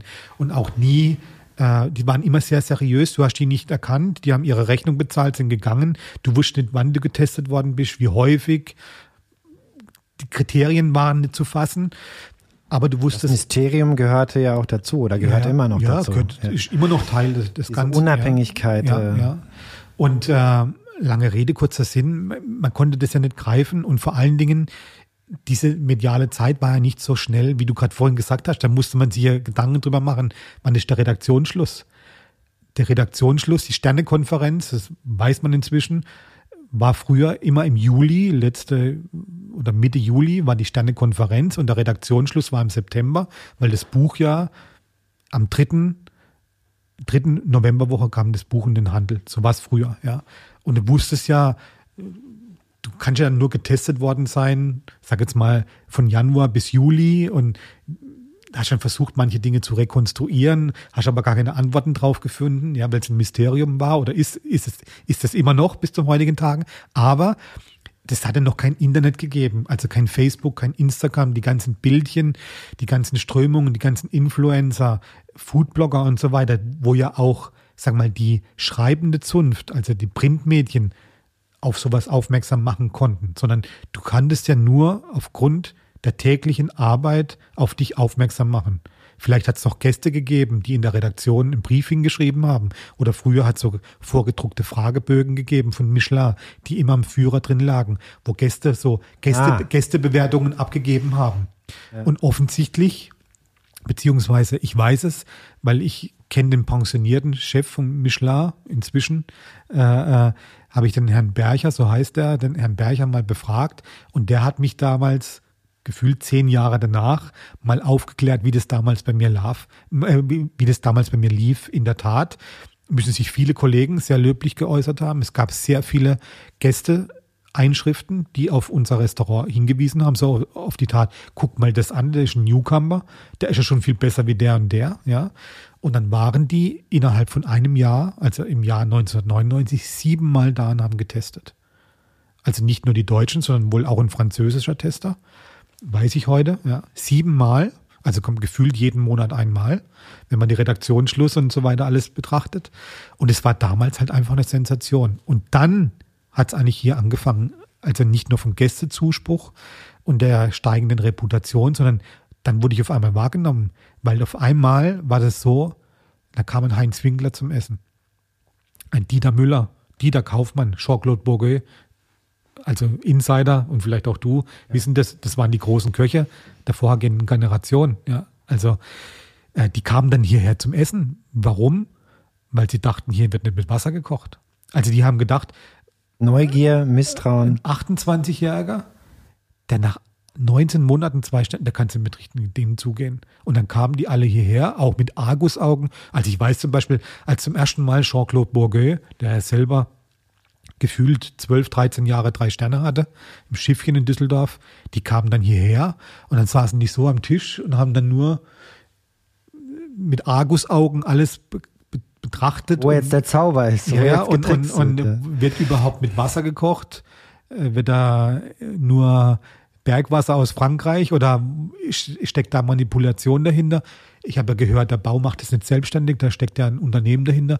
Haben die sich die Sterne gekauft? Und also da wurde ja gemungelt und gemacht und getan. Auch natürlich bis hin zu Anfeindungen war da alles da aus der Branche.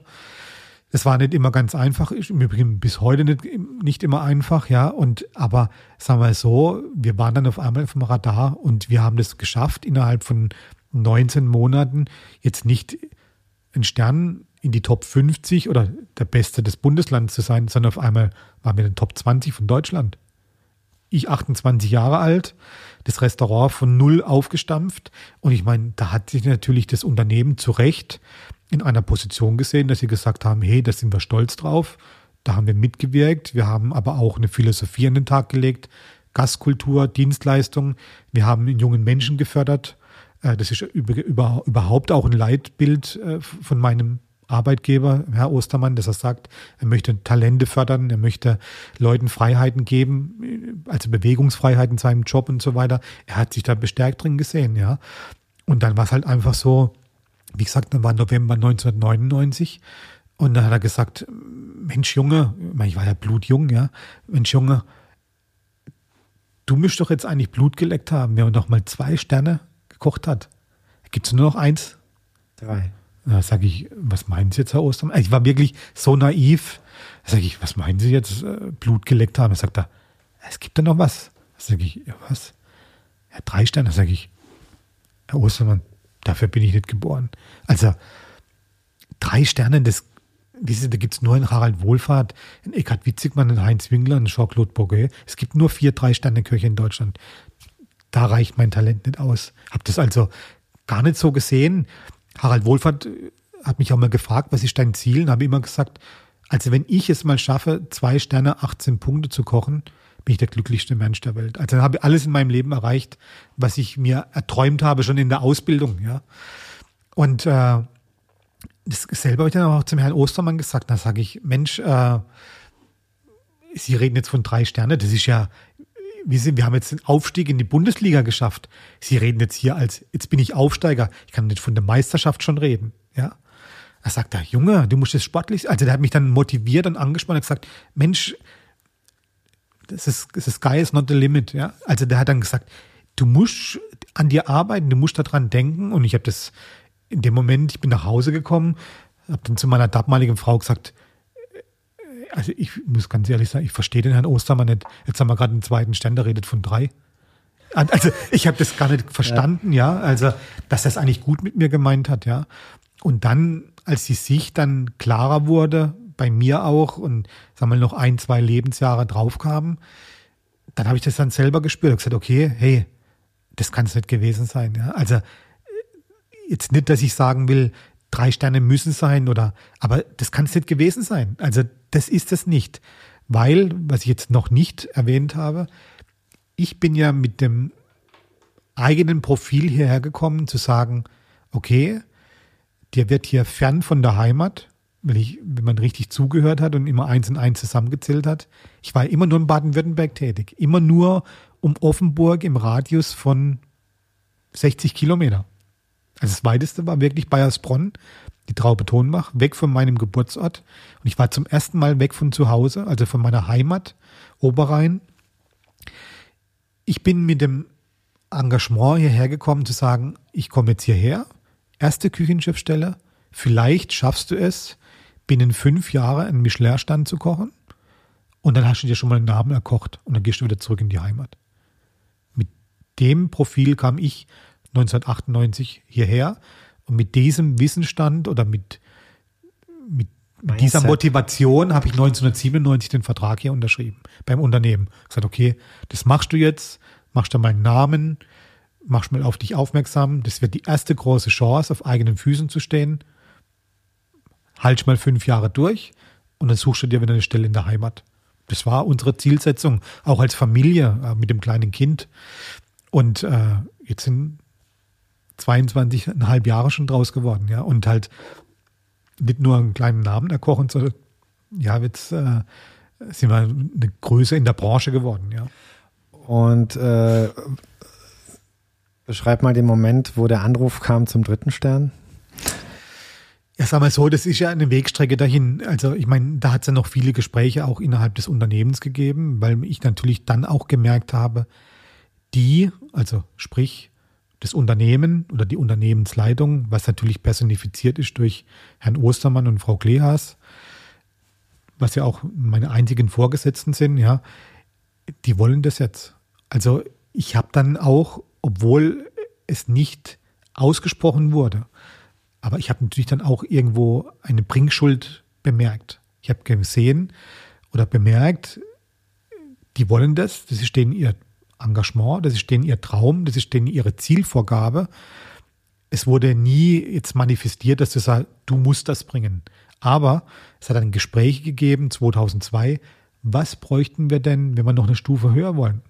Dann habe ich gesagt, ja, wir bräuchten dann noch ein bisschen Personal, wir müssten vielleicht die Küche noch ein bisschen modifizieren, der Restaurantraum können wir ein bisschen schicker machen. Hab dann halt, und diese Updates wurden alle gemacht, so selbstredend. Aber ich habe mich ja damit auch in Abhängigkeit begeben, also in Bringschuld sozusagen. Mhm. Das habe ich damals gar nicht so wahrgenommen, aber in meinem Unterbewusstsein waren das natürlich immer Schwingungen, äh, die dann auch da waren. Also diesen Druck habe ich mir dann selbst gemacht. Und dann war der erste große Punkt 2003, haben dann die ersten freischreibenden Journalisten uns in der ganz engen Auswahl gesehen für den dritten Stern. Es wird ja jedes Jahr wird ja kommuniziert, ah, der ist ein Favorit oder der ist eine Position, der könnte drei Sterne, der zwei. Also die ganzen Spekulationen, die immer jedes Jahr vor den Neuerscheinungen der Restaurantführer da sind, wer könnte welchen Titel bekommen oder welche Klassifizierung. Oder genauso in die andere Richtung, wer wird dieses Jahr abgewertet, ja. Und dann wurden wir 2003 zum ersten Mal in den ganz engen Kreis der drei Sterne Aspiranten aufgenommen.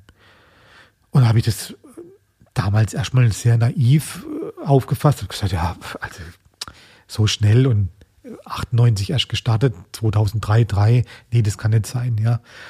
Hab dann aber mir im Unterbewusstsein immer noch mehr Druck aufgelastet im Nachhinein und ich war dann auch jetzt rückblickend zu sehen, nicht mehr ich selbst. Also ich habe mich immer nur noch mehr in die Arbeit gestürzt, habe dann immer noch mehr eine Bringschuld gegenüber meinen Lehrmeister, der Öffentlichkeit, Kollegen. Ich war ja dann auch vereinsmäßig ein bisschen organisiert, war schon in äh, äh Le Grand Table du Monde drin, war ein schöner Restaurateur drin und so weiter. Hab dann gesehen, ja, ich muss das bringen und das erwarten die von mir. Wurde dann auch sehr misstrauisch gegenüber vielen anderen, äh, weil dann auch natürlich so hat so Neid und persönliche Einfeindungen wegen des Erfolges wegen natürlich schon verspürt und habe dann immer mich mehr zurückgenommen, was mir dann später auch an vielerlei und vielerorts auch als Arroganz oder Abgehobenheit äh, vorgeworfen wurde. Aber ich habe mich einfach nur noch mehr eingekapselt in meine eigene Küche und habe immer noch härter und noch ja stärker an mir und an der Sache gearbeitet. Ja, äh, das war kein böser Wille, aber das war so. Ich habe mich eigentlich nur noch ausdrücken können über meine eigenen Teller. Das war ganz furchtbar, ja, weil ich äh, war nicht mehr der Christian Bau. Was eigentlich äh, vielleicht ein bisschen krass ausgedrückt, Gefangener deines Erfolges oder auch ja. deines, deines, deines ganzen Konstrukts an Aufgaben, Verantwortung, Ziele, Träume. Klar. Ähm, und das nimmt dann so eine Eigendynamik. Ja, wo, und dann, du, wo du ganz schwer rausgekommen bist. Ja, und dann äh, war es dann so, 2003 kam natürlich der dritte Stern nicht, ja, obwohl wir als einer der drei Favoriten ausgerufen worden sind, einhellig durch die ganze Branche, im Übrigen auch von vielen Kollegen. Und dann kam 2004 dasselbe Spiel nochmal. Also da stand zum ersten Mal in der FAZ, es gäbe nur zwei Aspiranten für den dritten Stern, Joachim Wissler und Christian Bau. Und es wurde ganz klar, die zwei müssen, einer von beiden oder beide müssen drei Sterne bekommen. Und äh, das war, hat meines Wissens Jürgen Dolase damals geschrieben im Feuilleton. Und das hat schon für extremen Aufsehen gesorgt. Also wenn du halt so, das ist so, wie wenn du sagst, okay, stehen zwei oder drei Fußballspieler zur Wahl Fußballer des Jahres oder Fußballer, äh, Fußballer des Jahres aus, ja. Also das ist der, der und vielleicht noch ein dritter. Aber einer von denen wird's definitiv, ja. Und äh, da wurde es für mich, der Druck wurde noch größer. Aber auch natürlich, ich habe dann auch gemerkt, die Erwartungshaltung im Unternehmen war dann auch da. Die Erwartungshaltung von allen war da, von Harald Wohlfahrt, von meinen Freunden. Es hat so jeder so, wann ist jetzt endlich soweit? Wann erscheint der Führer und wann sehen es, wann halten wir es jetzt gedruckt in unseren Händen und so, das Jahr, dieses Jahr klappt's, ja. Und äh, ich habe dann in der Tat einen Test von internationalen Michelin-Testern mitbekommen. Ja, da war der Chef, der oberste Chef von Guide Michelin aus Frankreich da mit einem englischen Tester. Die saßen hier an dem Tisch hier in der Ecke. Und an diesem Mittag, das war Mittagessen an einem Freitagmittag, ich weiß es noch ganz genau, die, einer von beiden Herren hat ein Soufflé gegessen als Dessert, ein Mohnsoufflé. Und es ist nicht zu 100 Prozent so geworden, wie es das Handwerk unserer Branche äh, vorsieht und auch mein eigener Anspruch das hat zwar wunderschön außen aussehen, aber innen drin, was, es war einfach nicht richtig durchgebacken, dieses Soufflé. Weil ich kann das beurteilen, weil ich habe zwei gebacken. Eins habe ich in der Küche gelassen, um es selbst zu probieren. Das zweite haben wir rausgegeben, ja. Und ich habe das in der Küche probiert und habe gesagt, das war's. Ich habe das sofort gesagt zu meinen Köchen. Wir wussten, dass die zwei da sitzen, also weil wir sie im Laufe des Mittags erkannt haben, ähm, auch an den Gesprächen ein bisschen herausgefiltert haben. Ich habe das Soufflé probiert und habe am Mittag gesagt, das war's. Ein Jahr Arbeit ist gerade eben durchs Kamin gegangen. Ja. Und dann schrieb die FAZ, dritte Stern kommt dieses Jahr, Schlossberg und so weiter. Und ich habe gesagt, nee, das wird's nicht, ja. Und in der Tat, das Buch wurde aufgeschlagen. Joachim Wissler hat einen dritten Stern bekommen. Und der, Chris Bau. und der Christian Bau natürlich nicht. Und äh, dann war das so, für mich war das der erste richtige Rückschlag. Also, weil bis dato ging ja immer alles nur bergauf, ja. Und alles hat sich so wie von Zauberhand ja auch eingestellt, was man sich so erträumt hat, ja. Aufsteiger des Jahres da, äh, Entdeckung des Jahres, Innovator des Jahres, ein, zwei Sterne, bla bla bla. Die Punkte sind gepurzelt, die Fs im Feinschmecker, in allen Restaurantführer immer nur stetig bergauf.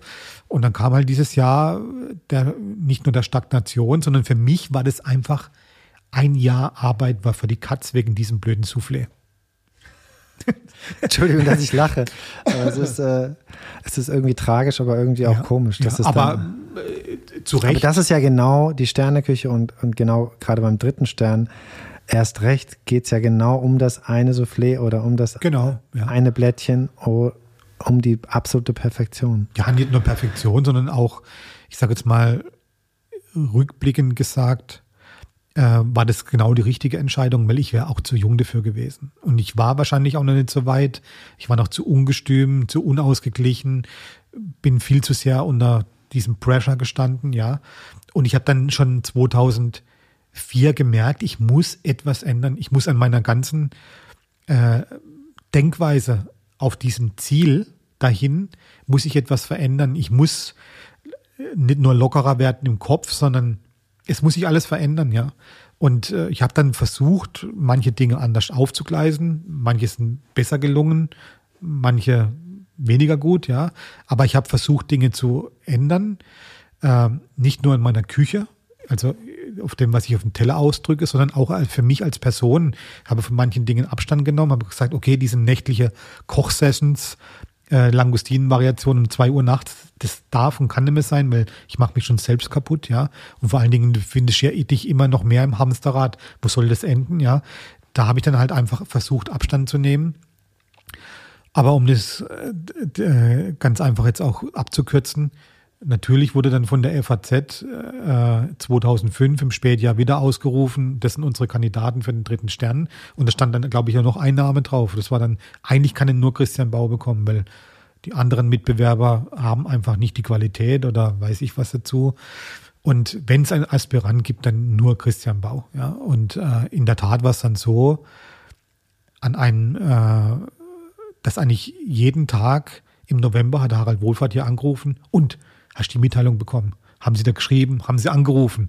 Weil damals war es noch so, du hast als das Restaurant, was geehrt wird, du hast dann einen kurzen Vorlauf gehabt. Also vor der offiziellen Pressemitteilung mhm. hat es der Koch gesagt bekommen durch ein persönliches Gespräch. Ist heute im Übrigen nicht mehr der Fall. Heute gibt es nur noch die Pressekonferenz, eine öffentliche und an der öffentlichen Pressemitteilung erfährt man dann, dass es so ist. Damals war es so, dass du 14 Tage vorher eine Mitteilung bekommen hast von Guy Michelin, also normalerweise vom Chef des Guy Michelins oder der Chefin, damals war es sogar eine Frau, ja, äh, äh, und dass du dann darauf vorbereitet wirst, auch wegen dem medialen Rubel, was dann entsteht, ja. Und ja, der Wohlfahrt hat jeden Tag hier angerufen. Und waren sie da? Haben sie angerufen? Haben sie da was geschickt? Und so weiter. Er sagt, Harald, ich kann es nicht mehr hören. Du machst mich so verrückt. Bitte äh, hör doch jetzt mal auf. Das jetzt haben wir Mitte November und es ist noch nichts passiert, ja. So, und ich weiß es noch ganz genau. Der rief mich am Freitagabend an. Ich weiß es nicht mehr, wie viel das, ob das der 10. oder 11. war, ja. Und da sagt er, also jetzt müsste es wirklich stattfinden, weil der, in der dritten Novemberwoche ist ja, also jetzt die 14-Tagesfrist läuft ja ab und also wenn die sich bis heute nicht gemeldet haben, Samstags arbeiten die nicht, sonntags auch nicht. Und ja, dann ist halt wieder ein Jahr vorbei, ja. Und mit diesem Wissen und auch mit diesem äh, ja, Selbstbewusstsein bin ich dann auch im negativen Sinn, bin ich dann auch äh, ins Bett gegangen an diesem Freitagabend, komme dann am Samstagmorgen zur Arbeit und gefühlt Viertel nach neun klingelt das Telefon. Ja, wir möchten gerne den Herrn Bau sprechen. Ja, wer ist schon am Telefon? Ja, wir möchten den Herrn Bau, es geht um was ganz Privates. Und der Rezeptionist, Herr Bau, da ist irgendeine Frau am, am Telefon, vielleicht ist ihre Mutter oder so, die wollte den Namen nicht nennen, aber die will nur mit ihm persönlich sprechen, sei was Privates. Da habe ich gedacht, ja klar, kann nur meine Großmutter sein oder meine Mutter. Andere Frau ruft dann nicht an. Ich habe gesagt, Christian Bau. Er sagte, ja, guten Tag. Äh, sind Sie heute im Haus? Da sage ich, mit wem spreche ich denn da? Ja, sind Sie heute im Haus? Da sage ich, ja, hören Sie zu, es ist heute offen. Wenn offen ist, bin ich immer da. Ja, sind Sie doch so gut, nehmen Sie sich mal heute Nachmittag eine Stunde Zeit, aber äh, möglichst nicht im Restaurant, sondern in einem abgeschiedenen Raum. Ich komme dann auf Sie zu. Wir sehen uns dann gleich. Klack aufgelegt. Nein. und, dann das Telefon weggelegt, sofort dann wieder das Telefon genommen, Harald Wolf angerufen. Ich sage, Harald, hat jetzt jemand angerufen, der wollte seinen Namen nicht nennen. Bist du heute im Haus? Sagt er, ah, das kann nur eine Michelin sein. Da sage ich, hey, gestern haben wir noch gesprochen, die arbeiten samstags nicht, ja jetzt warten wir mal, warten wir mal. Mal gucken, du bist ja den ganzen Tag da. Ja, klar bin ich ja, ich wohne ja auch im Haus. Ja. Haben einen Samstag-Mittagsservice gekocht. Die letzten Gäste gingen um 4 Uhr, bis 4 Uhr nichts passiert. Und ich stand da draußen, also es war für mich eine Ewigkeit. Ich stand da draußen am Fenster. Wer läuft jetzt da über den Hof? Ja, wer kommt jetzt da? Sind Sie heute im Haus? Ich werde auf Sie zukommen. Sind Sie aber nicht im Restaurant?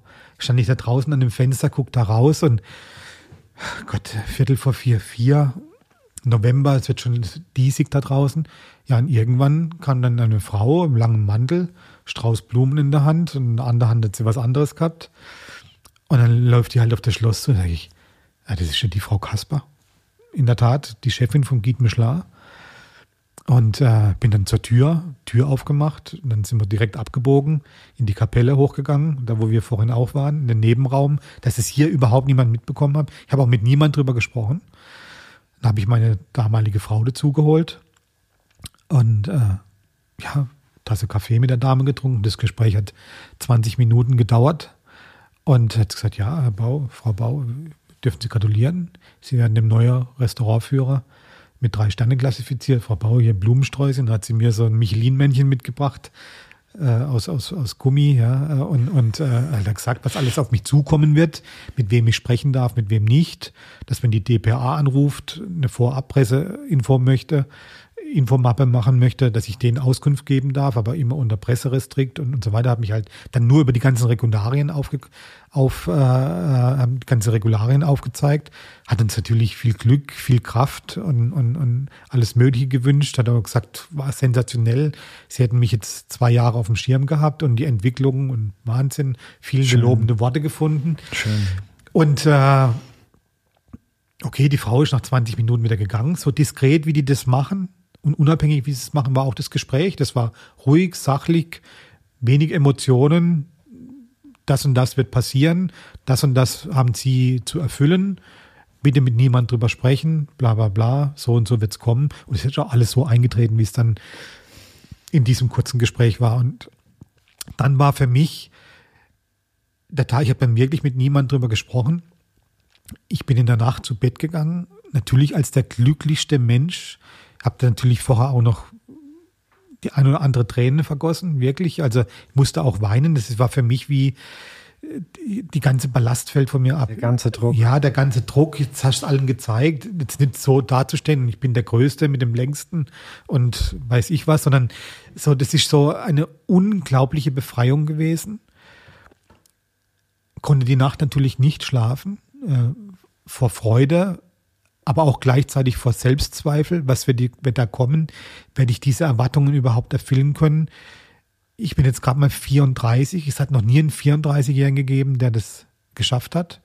Also selbst Wohlfahrt, der ja als das Genie seiner Generation gefeiert wurde, war 36, als er ihn bekommen hat, ja, hat zehn Jahre vom zweiten auf den dritten Stern gewartet, also den Sprung vom zweiten auf den dritten Stern. Und er hat gesagt, hey, ich habe jetzt hier ein Restaurant eröffnet, im, im, im April 98, jetzt haben wir November 2005, von den Trockenblumen zu einem der 50 besten Restaurants der Welt. Sieben Jahre, 34 Jahre alt. Was kommt danach? Was sind für Erwartungshaltungen da? Andererseits auch 20 Jahre von deinem äh, Praktikum in der ja. Gastronomie. Ne? Also das ist auch, das waren schon auch, du warst sehr jung und du warst aber auch dennoch sehr erfahren. Ne? Ja, klar, natürlich. Also, und hast diese 20 Jahre lang extrem gearbeitet. Extrem. Das kam ja nicht äh, von ungefähr ja, nichts, war, äh, kein Geschenk des Himmels. Nein, das war äh, alles hochexzessiv, wie ich das betrieben habe, in jeglicher Hinsicht. Also Gottlob nie mit irgendwelchen Fehltritten. Also Alkohol bin ich ein ganz gebranntes Kind aus meiner Kindheit. Ich rühre kein Alkohol an, also wenn dann nur als Genuss, wenn ich selbst irgendwo essen gehe und da nur Glas Champagner, Glas Weißwein, zwei Glas Rotwein dann Feierabend. Also keine Alkoholexzesse. Ich habe nie, niemals nur ein Finger oder die Nähe gesucht zu drogen oder irgendwas. Ich habe nie meine Frau betrogen. Und ich habe nie irgendwelche Dinge gemacht, die mir vorgeworfen werden können. Ich war eigentlich der Saubermann bis dahin schlechthin. Ich denke, bin ich bis zum heutigen Tag noch. Ich habe keine Fehltritte und, und äh, bin da sicherlich auch stolz darauf, dass ich mich dahin nicht verändert habe. Habe nie irgendwelche Hilfsmittel, aufputschende Mittel oder irgendwas gesucht oder gebraucht. Never ever, ja. Verabscheue diese Dinge über alle Maße, ja. Warum? Weil ich sehe, weil ich gesehen habe, schon in meiner Kindheit, aber auch in meiner Ausbildung, was es mit den Menschen anrichtet als ich hatte, um das vielleicht ganz kurz nochmal einen Schwenk zurückzuführen, ich hatte einen hochgradigen, hochgradigen Alkoholiker als mein Ausbilder. Also nicht der Gustl Götz, also der Patron des Hauses, sondern mein Küchenchef, äh, der mich ausgebildet hat, der hat morgens um halb neun äh, aus der Thermoskanne Weißwein getrunken. Also der hat eine Tasse auf seinem Posten stehen gehabt und ich war als der jüngste Azubi immer dafür verantwortlich, nachzuschenken. Äh, die Thermoskanne im Fleischkühlhaus, da wo der Küchenweißwein stand, aufzufüllen.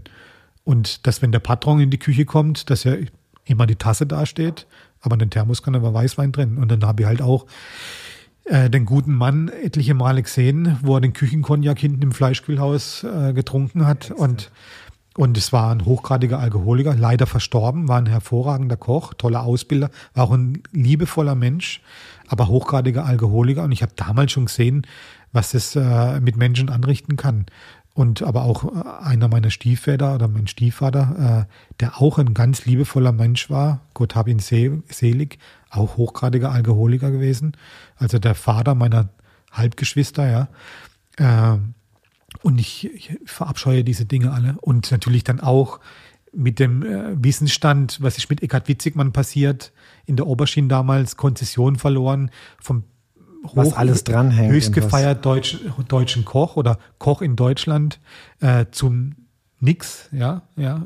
Hat, im, äh, hat im Gefängnis gesessen. Ja, ja. Äh, zu werden, ja, und dann auseinandergenommen werden, zu werden von der Presse, Skandale hier, dort, habe ich gesagt, das brauchst du nicht haben, ja, das brauchst du nicht haben. Und ich meine, ich habe das auch an vielerlei Orten dann auch gesehen, habe auch Konsum gesehen von Drogen und habe dann gesehen, was es mit den Leuten anrichtet, dass sie natürlich dann auf einmal gut drauf waren, dass sie viel leistungsfähiger waren, dass sie Dinge machen konnten, vermeintlich Bäume aus der Erde reißen konnten für kurze Zeit, aber dann aber auch am nächsten Tag ein Frack waren. Ja. Ich wollte es gerade sagen, es ist immer eine geliehene, eine geliehene Energie, es ist ja, immer ein, und, das, ein, das ein, ist ja sowohl Drogen als auch Alkoholmissbrauch, kann man ganz öffentlich ansprechen, ist ja in unserer Branche ein ganz heißes Thema. Und ich meine, äh, Gottlob habe ich diese Dinge bis zum heutigen Tag nie gebraucht, um gut drauf zu sein oder äh, um Leistung zu fördern oder weiß ich was. Ganz im Gegenteil, ich meide jeglichen Kontakt mit solchen Menschen. Ich sage jetzt mal, ich verachte sie nicht oder sage jetzt nicht, die gehören nicht mehr zu meinem Leben, aber äh, wenn ich weiß, dass es einen Kollege gibt, wo ich weiß, der konsumiert aktiv Drogen, äh, nehme ich Abstand. Ich sage es ganz ehrlich. Weil mit diesen Leuten möchte ich nichts zu tun haben. Weil ich sage, das sind Dinge, klar äh, gibt es vielleicht Erlebnisse im Leben, wo das dann eine Verzweiflungstat ist. Ja, schon spürt auch vielleicht viele Drogenabhängige, äh, Obdachlose und weiß ich was oder Leute am Frankfurter Bahnhof nicht geben. Aber ich sage jetzt mal, es gibt natürlich auch Drogenkonsum in einer Schickimicki-Gesellschaft oder in einer Gesellschaft, wo ja, wo das zum guten Ton gehört oder leistungsfördernd oder weiß ich. Und da muss ich sagen, das sind alles selbstfabrizierte Probleme, die man sich für die Zukunft schafft. Ich sage einfach, Entschuldigung, wenn du ein ordentliches Leben führst, wenn du genügend Schlaf hast, wenn du dich gesund ernährst und ein bisschen Sport treibst und die frische Luft und so weiter, ist das alles nicht von Notwendigkeit. Und wenn jemand den Weg bestreiten möchte oder äh, sich dafür entscheidet, ich möchte als Leistungsförderer das Maßnahme Kokain konsumieren, muss ich sagen, mit diesem Menschen möchte ich nichts zu tun haben. Jetzt ist es ja so, du hast vorhin auch nochmal gesagt, so der Saubermann, äh, der Saubermann der Branche. Wir haben jetzt gerade nochmal über Schattenseiten äh, auch gesprochen. Ähm, wir hatten ja in, unserem, äh, in unseren Gesprächen, bevor wir uns jetzt äh, hier vor das Mikrofon und vor die Kamera gesetzt haben, haben wir ja über, über vieles gesprochen. Unter anderem auch über den Preis, den du dennoch dafür gezahlt hast, dieses, diesen Weg zu gehen und diese harte Arbeit, diese viele Zeit und diese also Workaholic warst du wahrscheinlich, also eine Sucht hattest du vielleicht schon oder hast sie immer noch, das ist die Arbeit. Und ähm, ich hatte dich gefragt, ob, ob, ob wir darüber sprechen können und du hast gesagt, das ist okay, das gehört zu deinem Leben dazu. Ähm, ich fand das sehr bewegend, wie, wie du mir das geschildert hast, dass im Grunde genommen, ähm, du hast ja mit deiner Frau auch das, dieses Restaurant, in dem wir jetzt sitzen, geführt. Ihr wart ähm, viele, viele Jahre Aushängeschild der Branche und wart überall zusammen eingeladen und sie hat, dem, hat das Restaurant geleitet, du hast die Küche geleitet. Eure, eure Liebe hat das nicht überstanden, diese, diese intensive Zeit. Wie, wo ist da genau der Scheidepunkt gewesen? Ich will gar nicht, also war es das wert, will ich gar nicht fragen, weil diese Wertung, die gehört, finde ich, nicht in dieses Gespräch. Das, also, aber wie ist das passiert und hätte, hätte es auch einen anderen Weg gegeben? Oder würdest du sagen, wenn man in diesem Beruf lebt und zusammenarbeitet und jeden Tag hier steht, das ist keine gesunde Kombination. Also wie, was hat euch auseinandergebracht? Also sagen wir so, das, was wir tun oder das, was ich bis zum heutigen Tage, jetzt mal Corona-Zeit ausgenommen, jeden Tag hier für ein Tagespensum absolvieren muss, ist gleichzusetzen mit einem irrsinnig großen Verzicht. Ich führe kein normales Leben wie ein normaler Mensch, der ins Büro geht zum Arbeiten, sondern mein Arbeitstag geht früh morgens los, ich den ganzen Tag im Betrieb. Ähm, das geht bis in die Nacht. Ich gehe in der Regel zwischen halb vier und vier Uhr nachts zu Bett. Jeden Tag. Wie viel schläfst du? Wie viele Stunden? Ich schlafe schon sechs Stunden. Also ich stehe jetzt ja. morgens um acht Uhr dann wieder auf. Also okay. die Kinder also sind deine ja sechs Stunden hast du schon. Ja, ja, die Kinder sind ja aus der Schule und so weiter, die sind ja inzwischen erwachsen. Aber äh, das ist trotzdem immer noch ein hochexzessives Leben, was ich führe. Und es gibt keinen freien Tag, es gibt auch keinen äh, der Terminkalender, den ich habe, den ich abzuarbeiten habe. Ein Spaziergang im Park? Nee, das ist, das, wie sind, weißt du, wenn ich jetzt heute mit dir hier sitze und, und das äh, mache, sehe ich das auch jetzt nicht nur als zwischenmenschliche Verpflichtung gegenüber dir, weil ich dich schon jahrelang kenne, sondern ich sehe das auch für mich als Verpflichtung für das Unternehmen, das zu machen. Ich sehe das als Verpflichtung für unseren Berufsstand, weil ich ein stolzer Koch bin, das auch kommunizieren möchte, für Zuschauer, Zuhörer, da auch Werbung machen möchte, nicht für mich selbst oder für mein Restaurant, sondern auch für unseren Berufsstand, für den Nachwuchs und so weiter. Da bin ich davon überzeugt. Und wenn ich diese Anfragen habe. Natürlich macht es mir das leicht, wenn ich Menschen kenne wie dich und auch mich gut mit ihnen verstehe, aber ich sehe das auch als Aufgabe, als Verpflichtung für mein ganzes Denken, Handeln und Tun, ähm, dass ich diesen Verpflichtungen nachkommen muss. Und da gibt's dann für mich, für mich auch kein Nein. Und ich meine, da verzweifeln viele Leute dran. Da ist meine Ex-Frau dran verzweifelt, da sind meine Kinder dran verzweifelt. Und ich denke, meine aktuelle Lebensgefährtin wird es da auch nicht leicht für mich haben, weil das für mich normal mit ist. Mit dir haben, ja. Mit mir haben, ja. Und ja. Mit, mit dem Leben, das ist natürlich immer noch ein Leben total auf der Überholspur. Immer noch Vollgas. Und ähm, natürlich ist unser Restaurant, es gibt inzwischen Gäste, die sagen, oh Herr Bau, Sie haben jetzt umgestellt auf eine Vier-Tage-Woche. Jetzt haben Sie ja drei Tage in der Woche frei. ja. Montag da, Dienstag Frankfurt, Mittwoch Berlin, zurück, vier Tage hier kochen, Montag vielleicht ausschlafen, Dienstag Hauptzentrale vom Unternehmen. Das ist jede Woche Vorstellungsgespräche, Lieferantentermine, Verpflichtung da, repräsentativ da, Treffen mit der Politik, Staatskanzlei und so weiter und so weiter. du hast jede Woche einen vollen Terminkalender. Und ich meine, ich verstehe meine Art, diesen Betrieb hier zu führen, immer noch so, dass wenn da vorne die zwei Flügeltüren aufstehen, dass ich jeden Tag am Herd stehe. Nicht nur in der Vorbereitungszeit und im Einkauf, sondern vor allen Dingen dann, wenn die Gäste im Restaurant sind und ich sage, ich klopfe hier auf Holz, toi, toi, toi. Seit April 1998 gibt es dieses Restaurant. Und ich war jeden Service hier. Chris, ich finde das einen sehr, sehr guten Abschluss für, für unsere erste Runde. Wir haben ja gleich noch so ein paar Schwerpunktthemen, über die wir sprechen wollen. Ich danke dir für diese offenen Worte, für die Einblicke.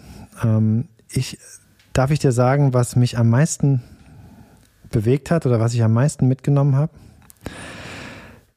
Dass du zweimal kurz davor warst, den dritten Stern zu bekommen und ihn erst dann bekommen hast, wo du etwas verändert hast, ein bisschen Druck auch rausgenommen hast, ein bisschen mehr auf dich geachtet hast und dass du dein Leben und den Betrieb auch gesünder führst. Und dann irgendwie scheint der Knoten geplatzt zu sein und dann ist dieser, auch dieser Traum wahr geworden. Und das finde ich wunderschön. Klasse. Dann sage ich einfach mal, bis später. Bis später. Dankeschön. Danke dir.